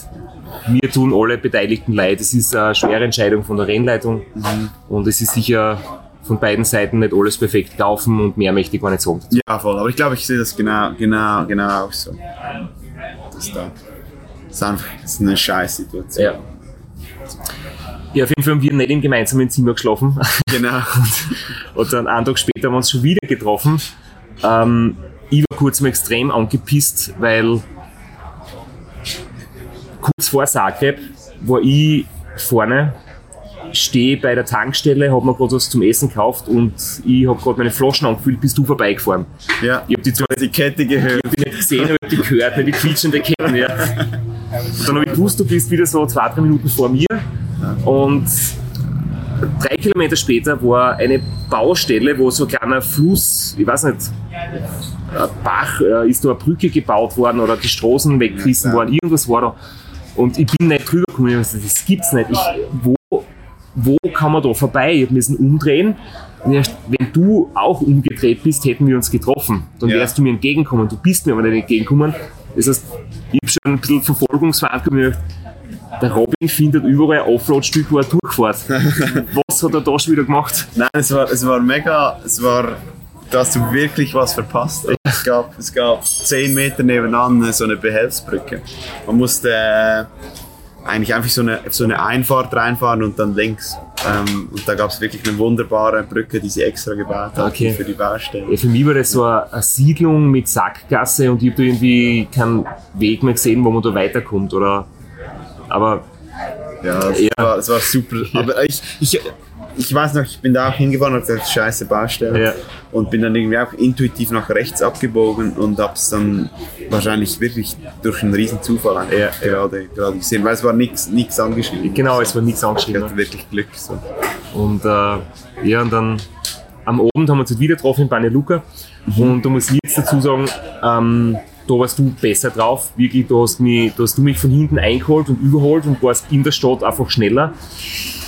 Ich habe da gerade ein bisschen eine Phase gehabt, war ich echt, äh, der Tag war hart und anstrengend und du warst so frisch und irgendwie bist an mir vorbei. Und ich dachte, okay, ähm, ich habe jetzt eine Möglichkeit, ich kann früher in die Pause gehen als du. Ich habe noch auf Booking wieder ein Zimmer gefunden am Südrand von Luka und ich habe gedacht, du wirst sicher weiterfahren, weil es war erst halb zwölf oder so, also recht früh für die Pause. Ja. Und ich dachte, mein Move könnte sein, wenn du vorbeifährst und ich früh die Pause mache, aber nur kurz schlafe, dass ich dann wieder vor dir aus der Pause rausgehe Ja. und die dann quasi im Schlaf überhole. Und es hat eigentlich irgendwie so funktioniert, aber du hast halt noch ein gutes Reifenpech gehabt, gell? das was noch mitgespielt hat. Ja, also man könnte das, dieses Reifending jetzt so als, als die große Zäsur äh, beschreiben, aber das, das war schon nicht so. Ähm, also ich würde sagen, das begann eigentlich damit genau, dass ich weiterfuhr und irgendwie hatte ich das Gefühl, ja, ich gehe dann so in einer Stunde mal schlafen, aber das Problem ist, dann kommst du aus diesem Banja Luka raus und dann ist es ziemlich, ziemlich lange, sehr schwierig, ähm, ein Hotel zu finden. Da gibt's nichts mehr. Da gibt es eigentlich nichts mehr. Nein. Genau. Da geht's dann bergauf und dann sind nur mehr ein paar Bauernhöfe und ganz kleine Dörfer. Ja, genau, und dann gibt es mal ein Restaurant. Und das so, habe ich, das hab ich gekannt und ich habe gewusst, entweder in Banja Luka Zimmer oder danach gibt's nichts mehr. Das habe ich nicht gewusst. Ja. Also, aber also, also das hätte man, hätte man wissen können eigentlich, unabhängig ob man da- das Billard gefahren ist oder nicht. Das hätte man eigentlich wiss, wissen müssen, denke ich. Ähm, es war aber dann bei mir so, dass ich einfach weitergefahren bin und ich hatte dann eigentlich auch kein Problem. dachte ich, okay, schlafe ich draußen. Ich war, hatte die ersten Tage immer schön die Hosen gewaschen und gewechselt. Also so dieses, diese Nässe war kein Thema mehr. Ich hatte locker ausreichend äh, Strom in den Akkupacks und so.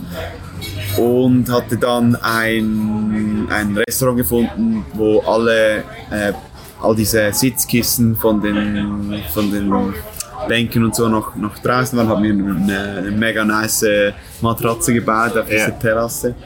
Und dann am Morgen irgendwie wollte ich eigentlich, das war so der Zeitpunkt, wo ich schon reduzieren wollte mit Schlaf. Aber ich habe dann wirklich, ich habe verpennt. Einfach. Ich habe eine Stunde und 20 Minuten zu lang geschlafen. Ähm, was eigentlich komisch ist, weil mir das noch nie passiert ist. Ähm, und dann hat es dort sicher mal einen Vorsprung, genau. Ja. Und dann war es aber auch noch so, dass ich dann kurz vor Sarajevo ähm, hat sich, also ich hatte 40 Kilometer nach dem Start muss ich meinen Vorderreifen pluggen. Ähm, also ich hatte eine Scherbe erwischt und dort den kleinen Plug reingemacht. Und ich wusste, der wird sich früher oder später lösen, deswegen hatte ich den kleinen genommen, um dann auf den großen zu wechseln. Damit ich äh, dann, sobald ich den großen reinmache, äh, für, neue, für neue Reifen Ausschau habe. Also ich wusste, das würde sich wahrscheinlich, also ich vermutete, dass der Plug nicht 4000 Kilometer halten würde, aber hat dann doch gut 2000 gehalten, was ziemlich wild ist. Und das war dann gleich in Sarajevo, dass der kleine Plug ähm, fertig war und dann konnte ich direkt äh, eigentlich an der Strecke zu einem Fahrradladen hin. Und da hattest du aber, glaube ich, so 20 Kilometer und das war dann halt nach dem Reifenwechsel 40 Kilometer. Und ja, jetzt könnte man sagen, das war so, das war so die, die große dort hättest du die große Distanz gemacht, aber das stimmt schon nicht. Also es gab da vorhin schon so ein bisschen eigentlich einen, einen Riss. Ich hatte da, so wie du vielleicht am Abend zuvor, keinen guten Abend hattest, keinen guten Morgen. Und deswegen würde ich sagen, dies, dieser Reifendefekt war nicht weiter schlimm. Höchstens in Bezug auf, ich hatte dann halt so Citybike-Reifen, Ja. die sicher nicht den tollsten Rollwiderstand hatten dafür ein Pannenschutz, äh, wahrscheinlich wie ein Panzer. Das- Seit, mit denen hast du keinen Defekt mehr gehabt, oder? Ich hatte noch einen Platten, Ach schon, aber, aber okay. da habe ich wirklich einen Fehler gemacht. Ja. Also da habe ich durchgeschlagen und dann Ja. wusste ich sofort, okay, das ist ein Platten. Aber ich, ja, nein, also die haben wir schon, schon, haben wir schon geholfen in den Offroad-Passagen. So. Aber schnell waren die nicht. Ähm, ja, apropos Offroad-Passagen, ich war ja zum Beispiel äh, bei Parcours 2 in Slowenien, hat es ein kurzes Schotterstück gegeben am Ende, das war aber ganz easy, also das war wirklich äh, sauber, feine Schotterstraße.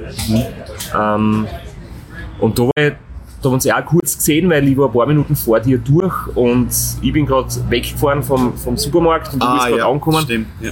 Und ich habe nur so im, im Spaß gesagt, dass ich überrascht war, dass du mich nicht eingeholt hast am Schotter.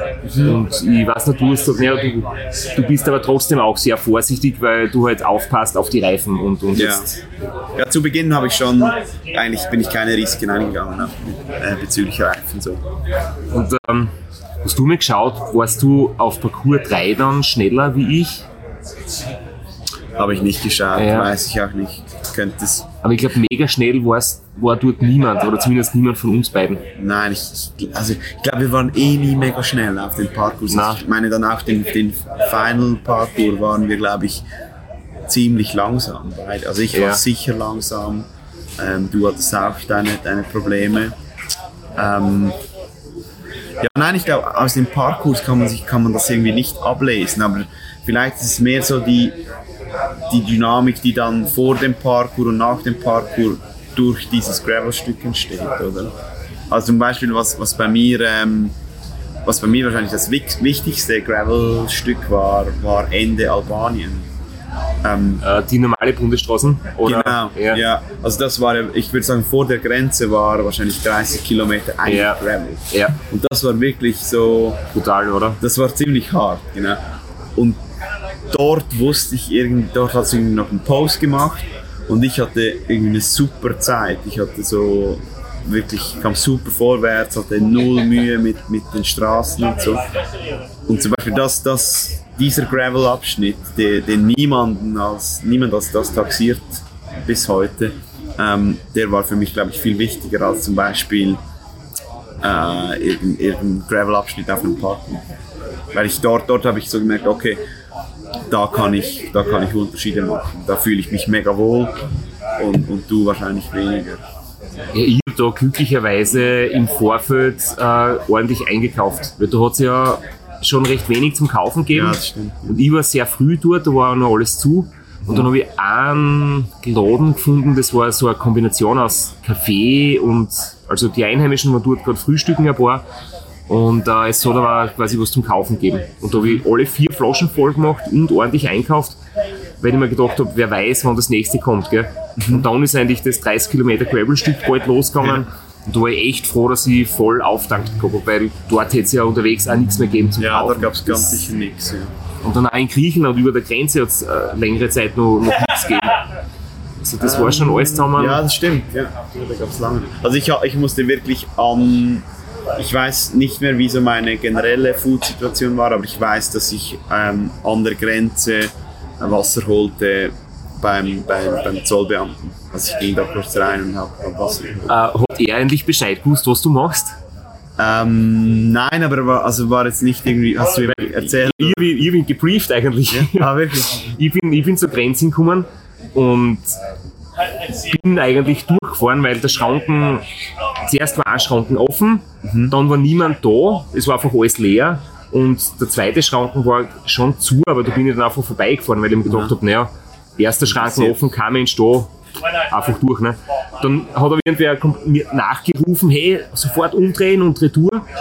Und dann bin ich dort gestanden, der eine Typ hat mich quasi alle sehr freundlich, kein Stress, aber er hat gesagt, hey, ich muss ein paar Minuten warten, bis der Grenzbeamte kommt und dann habe ich mit ihm halt ein bisschen geredet und habe ihm gesagt, ja, in den nächsten Tagen werden da einige hundert Leute durchkommen und dann hat er irgendwie neugierig gefragt, ja, was da leicht los ist und ich habe ihm gesagt, ja, da gibt es ein Radlrennen und Der konnte Englisch, oder? der kann Englisch, ja. Und dann habe ich ihm die Tracker-Seite gezeigt und dann war er ganz interessiert und dann haben wir gedacht, naja, vielleicht habe ich ihn jetzt zum Fan gemacht. Nein, aber also er hat nichts gesagt, aber Okay. er war auch nicht äh, ein, ein Grenze. Ja. Und er hat mir Wasser gegeben. Okay. Ich konnte reinholen gehen. Immerhin. Hast du ähm, den, den Parcours 3 in Albanien eigentlich als schwierigsten empfunden? Ähm, er war ein bisschen so ausgeschrieben, der Gravel-Parcours schlechthin. Ich muss sagen, ja, o- oder ja, sorry. ich habe ihn nicht so arg gefunden als zum Beispiel den Finish-Parcours oder ja, Ja, wäre jetzt genau auch meine, Ja. meine Antwort gewesen. Ich hätte auch gesagt, dass äh, das äh, Finish-Parcours war. Finish-Parcours hat mir wirklich, wirklich viel abverlangt. Ich würde nicht sagen alles, sonst äh, wäre ich irgendwo stehen geblieben. Aber ähm, Parkour 3 war so, ich, ich glaube, das, das spielt immer auch eine mega wichtige Rolle, oder? Man, man, wenn man weiß, worauf man sich einlässt, wenn man weiß, okay, jetzt, jetzt fahre ich da über eine Stunde über einen, einen Hügel, wo, wo nichts sein wird, wo ich, wo ich mich wirklich konzentrieren muss, ähm, keinen Defekt zu haben, dann ist das was völlig anderes, wie wenn man irgendwie 150 Kilometer vor dem Ziel steht und denkt, äh, ah geil, jetzt bin ich dann gleich dort. Und dann fährt man die ersten 10 Kilometer und merkt, nein, du bist garantiert nicht gleich dort. Ähm, das macht schon einen Unterschied. Ja, Wahnsinn. Wie sehr hast du geglaubt, das Rennen noch umzudrehen bei 4a und 4b? Also nochmal zur Erklärung, das waren die ähm, Parcours 4, Checkpoint 4, wo man die drei Segmente gehabt hat.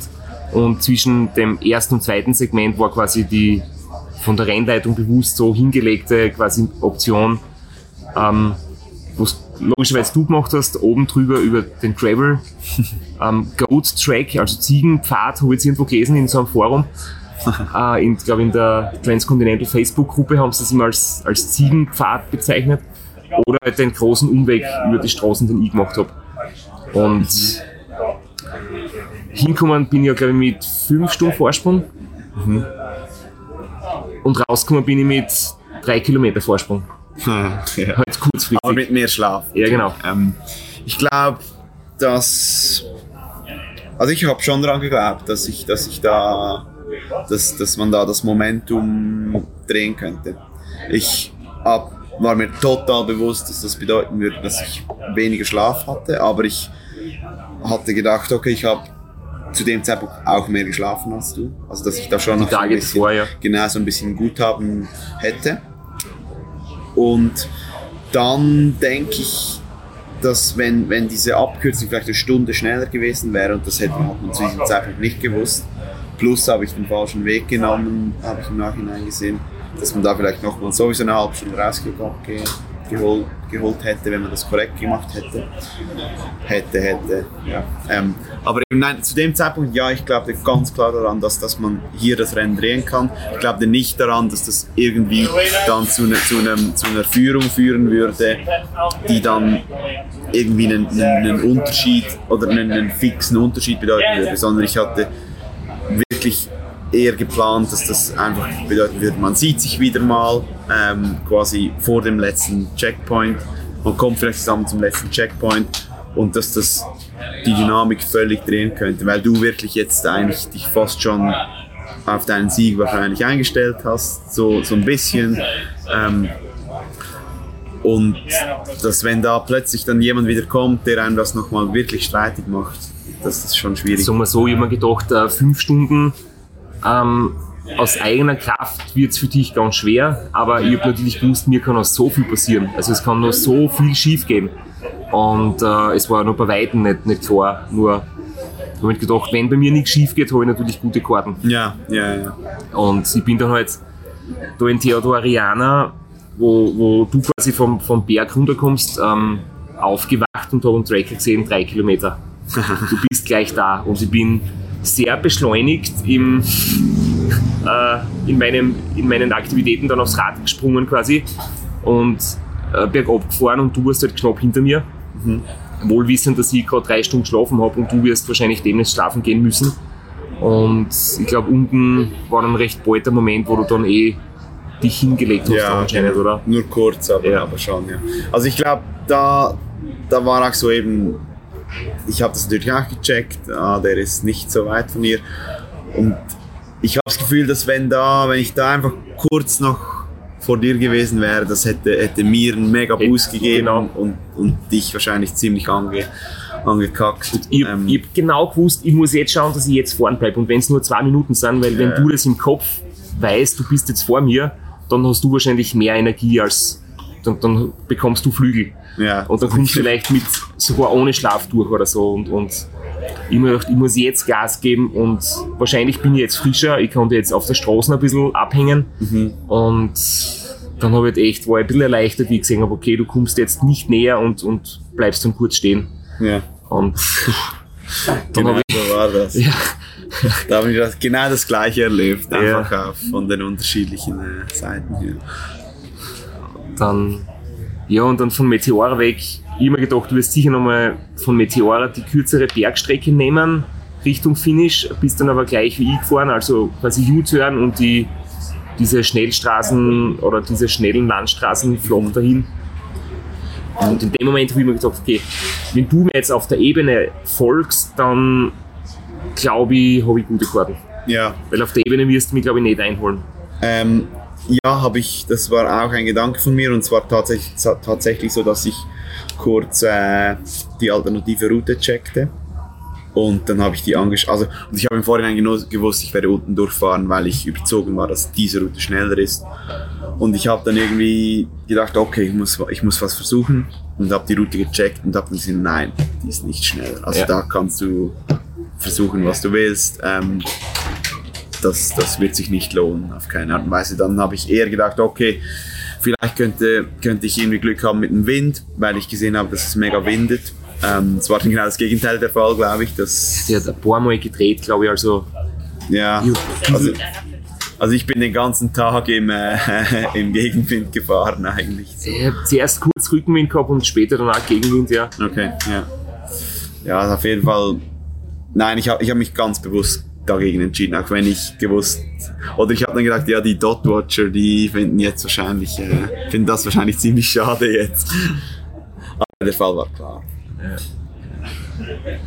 Ja, und dann ähm, finnischer Parcours ähm, war für mich der schlimmste Moment im Rennen. Trotz allem. Ähm, war es bei dir auch so? Ähm, zu Beginn nicht, weil Ja. ich gesehen habe, dass du nicht, nicht vorwärts kommst und dann redet, redet man sich natürlich ein, so, ah, der hat Probleme, den kann man noch. Die zurückmachen. gehabt, ja. Ähm, und dann habe ich aber festgestellt, ja, dass, dass, man, dass du die Probleme wahrscheinlich aus, auch, auch aus einem Grund haben oder gehabt hattest, weil einfach der Finish-Parcours generell so dermaßen langsam und dermaßen anspruchsvoll, anspruchsvoll war, dass, dass ähm, ja, deswegen kam ich auch kurz noch näher, als du im Parcours schon warst und ich noch auf der Straße. Ähm, und dann muss ich aber sagen, dass unten an diesem tiefsten Punkt des Parcours, eigentlich in der Mitte etwa, diesem Tal, wo sich so die Hitze staut, da war auch, also da war ich komplett leer. Da ging gar nichts mehr. Ich hatte wirklich wieder mal knapp einen Hitzeschlag so gefühlt. Äh, viel zu wenig Essen dabei, weil man so natürlich so ein bisschen beginnt abzuhängen und, und ähm, Nein, das war, also ich glaube, ich hab, musste selten so, so hart leiden wie dann, wie dann in der zweiten Hälfte des Finisher-Parcours. Ähm, und ja, nein, das war schon, das war schon knallhart.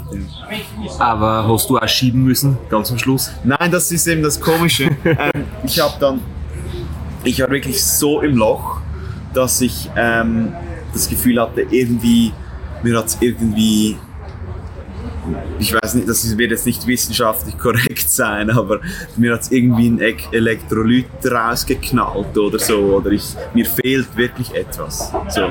Und irgendein Vitamin, das nicht mehr vorhanden ist, so hat sich das angefühlt. Und ich habe dann, ich sage jetzt 30 Kilometer vor dem Ziel, äh, gab es dann zum ersten Mal wieder so ein groß, so, eine Vor, so ein Vorort, glaube ich, von Thessaloniki oder einfach whatever.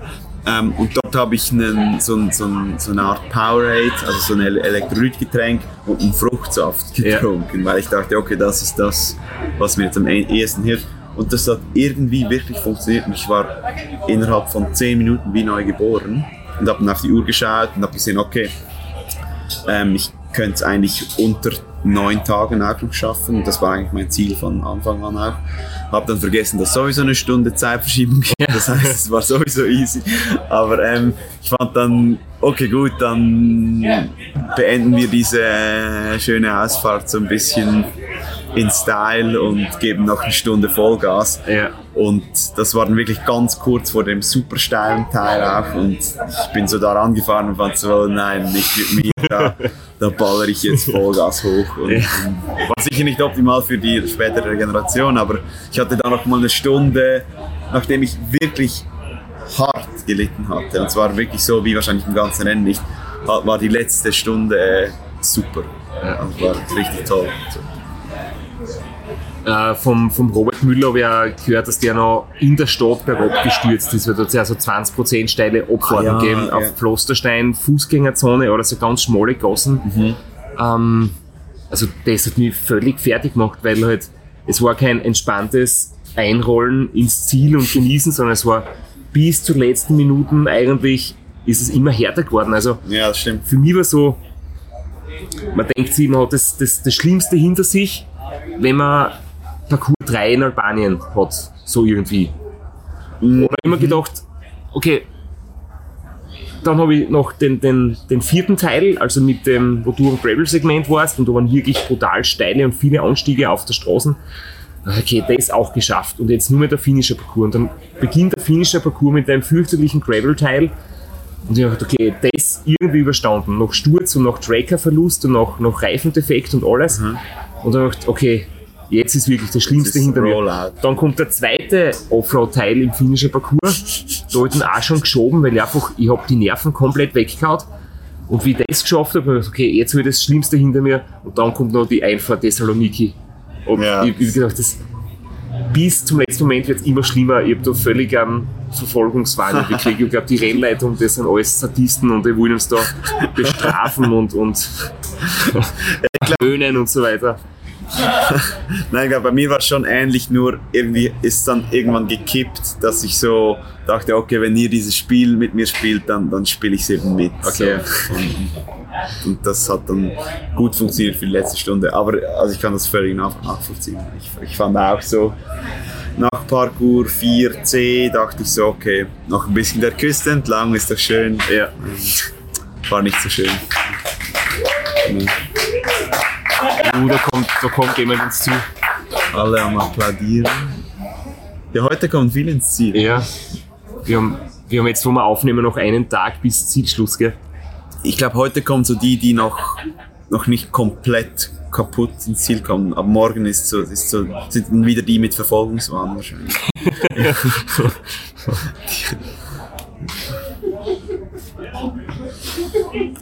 Was hast du eigentlich, ähm, oder was glaubst du, waren deine größten Zeitverluste?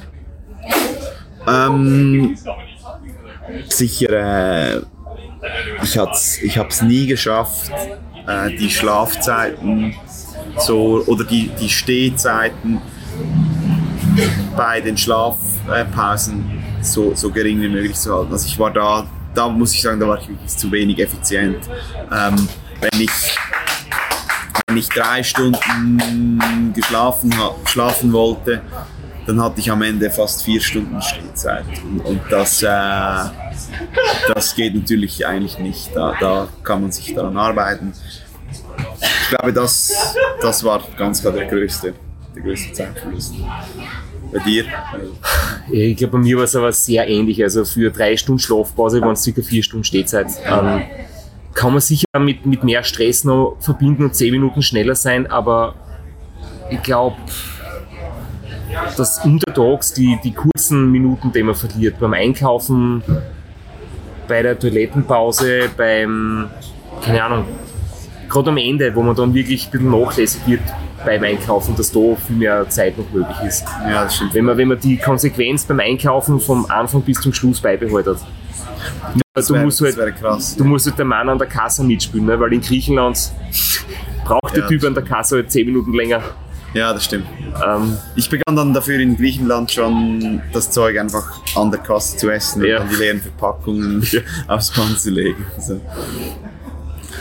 Aber ja, das, das stimmt wahrscheinlich. Nur, nur irgendwie, ich glaube, es gehört halt einfach auch was dazu, oder? ja, und ich glaube, gegen Ende braucht man ja auch viel öfter mal so ein bisschen Seelenbalsam Ja. und das ist eben schon so fünf Minuten keinen Stress zu haben, Ja. fünf Minuten ähm, mal auf irgendwas rumzukauen, dass man nicht einfach auf dem Fahrrad sonst runterschlingen würde, außer Atem.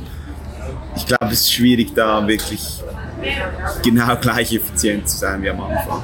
Auch rein zum Beispiel zu Beginn ist ja kein Problem, in die Trikottasche zu, zu greifen und da irgendwie mit was, was zu essen. Aber ich glaube, gegen Ende das Richtige zu finden mit den tauben Händen, mit der Schulter, die wahrscheinlich auch ein bisschen äh, äh, sauer ist, schon wird ja auch schwieriger. Ja, man wieder schlechter beim Steuern oder so. Die, Genau, das ja. Gleichgewicht freihändig fahren, kurz einmal, oder darf man nicht laut sagen, man darf nicht freihändig fahren. Genau. Ähm, wir sind natürlich nicht freihändig gefahren, aber rein das einhändig fahren, man wird ein bisschen unsicherer und die Balance ist ein bisschen schlechter und die Sturzgefahr durch so, weiß ich nicht, blöde Manöver nimmt ein bisschen Nimmt zu. schon zu, Ja. ja. genau.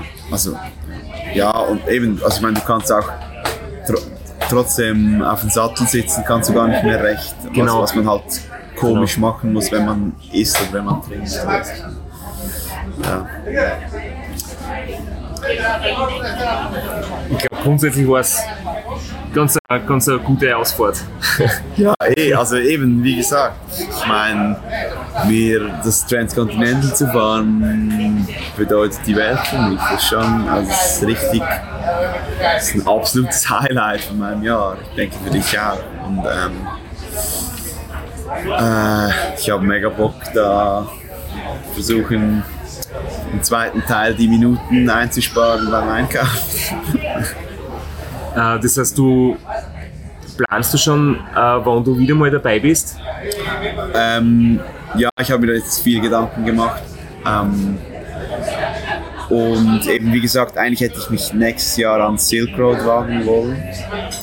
Aber irgendwie habe ich das Gefühl, ich, ich will da schon nochmal einen Versuch starten. Also ich bin mir heute 90% sicher, dass ich nächstes Jahr noch, noch mal fahren werde. Auch unabhängig von den Checkpoints. Mir ähm. Die, der Race Coordinator hat schon gesagt, ähm, sie machen jetzt wieder quasi Erkundungsreise am Heimweg für nächstes Jahr und nächstes Jahr ist ja 10 Jahres Jubiläum Aha. und da wollen sie irgendwas Spezielles machen. Also das, das klingt einmal nicht gut, muss ich sagen. Aber Ja, aber du bist dabei, oder? äh, es ist bei mir so schwer zu sagen. Also irgendwie, es ist halt immer wieder cool und wenn ich weiß, es werden gute Leute am Start sein, ich habe gehört von Abdullah Seinab, der Australier, Aha. der auch viele Rennen schon Rhino gewonnen hat. Run und so, glaube ich. Rhino Run gewonnen, Trans Am Bike Race gewonnen und, und von dem ist auch irgendwie, wird gesagt, dass er nächstes Jahr dabei ist oder so. Also umso, umso mehr gute Leute am Start sind, umso mehr habe ich wieder Bock drauf, aber ich kann es nicht sagen. Vielleicht mache ich was anderes, aber noch mehr Gravel wünsche ich mir nicht. Also deswegen vor allem in Straßenrad, ich hätte gern äh, Rennen auf so viel möglich Asphalt, aber Ja, verstehe ich schon. wir werden sehen, was nächstes Jahr anbieten. Ja. Was, was wäre dann was anderes für dich? Also, Ähm, das Three Peaks Bike Race interessiert mich sehr. ja. Ähm, irgendwie interessiert mich auch natürlich das Trans M, weil es zum Race Across America einfach der, die super Kontrastveranstaltung ist. Aber ich finde die Organisation sehr schräg irgendwie, weil es, glaube ich, kaum eine gibt. Ja. Und ja, also so genau kann ich es echt nicht sagen. Aber das ist schon mal, sind so ein paar Kandidaten, Ja, es, es ist ja das Race Across America immer wieder noch äh, Überlegung. Also Ah, das wirklich? ist auch noch nicht komplett abgeschlossen, aber das ist halt dann wieder, das wäre dann wieder ganz eine, eine andere eine andere Sache irgendwie. Ja.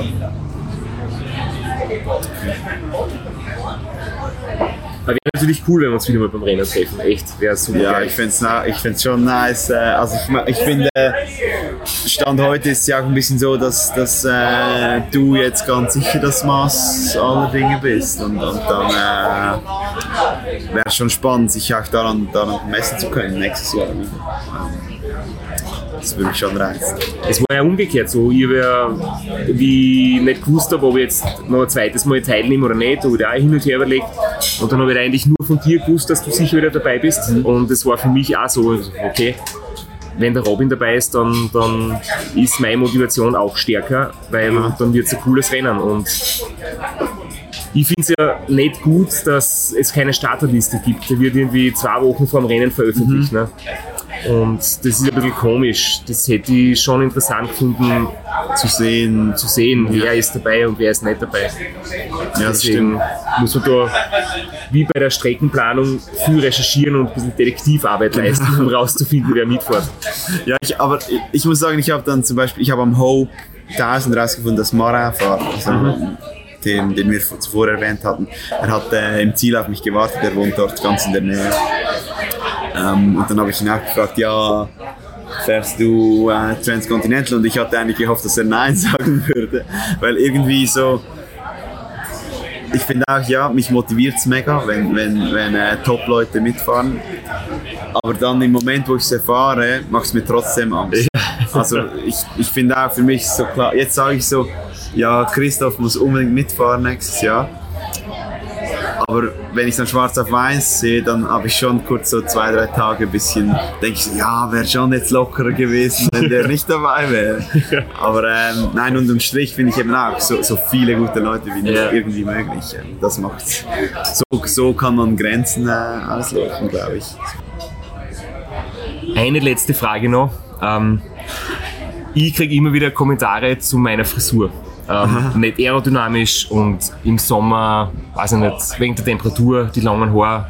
Wir haben circa die gleiche Frisur. Was ich sagst du dazu? Ist- Also ich nenne es gar nicht unbedingt Frisur. Ähm, Nein, ich kriege auch Kommentare, tatsächlich. Auch wegen Temperatur. Und irgendwie hatte ich dann mal während dem Rennen das Gefühl, ja, die haben alle recht, ich hätte die, die Haare abschneiden müssen.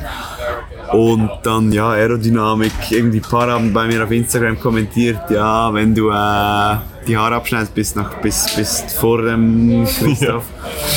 Ähm, nein, aber ich, keine Ahnung, ich, also ich behalte die Haare so, Ja. das ist schon gut. Ähm, und Aber es, das Lustige ist ja, ähm, der Anatol, der als Dritter im war und wie wir vorher besprochen haben, jetzt leider nicht mehr in der Wertung ist, der hat die gleiche Frisur wie die wir gleiche zwar. Frisur. Das heißt, eigentlich, theoretisch, das Podium schaut komplett gleich aus Genau gleich, vom ja. Hairstyle her. Wieso eigentlich? Äh, Also für mich ist es einfach so, ich finde, ich find, mir steht das irgendwie und, und ähm, äh, es ist pflegeleicht so.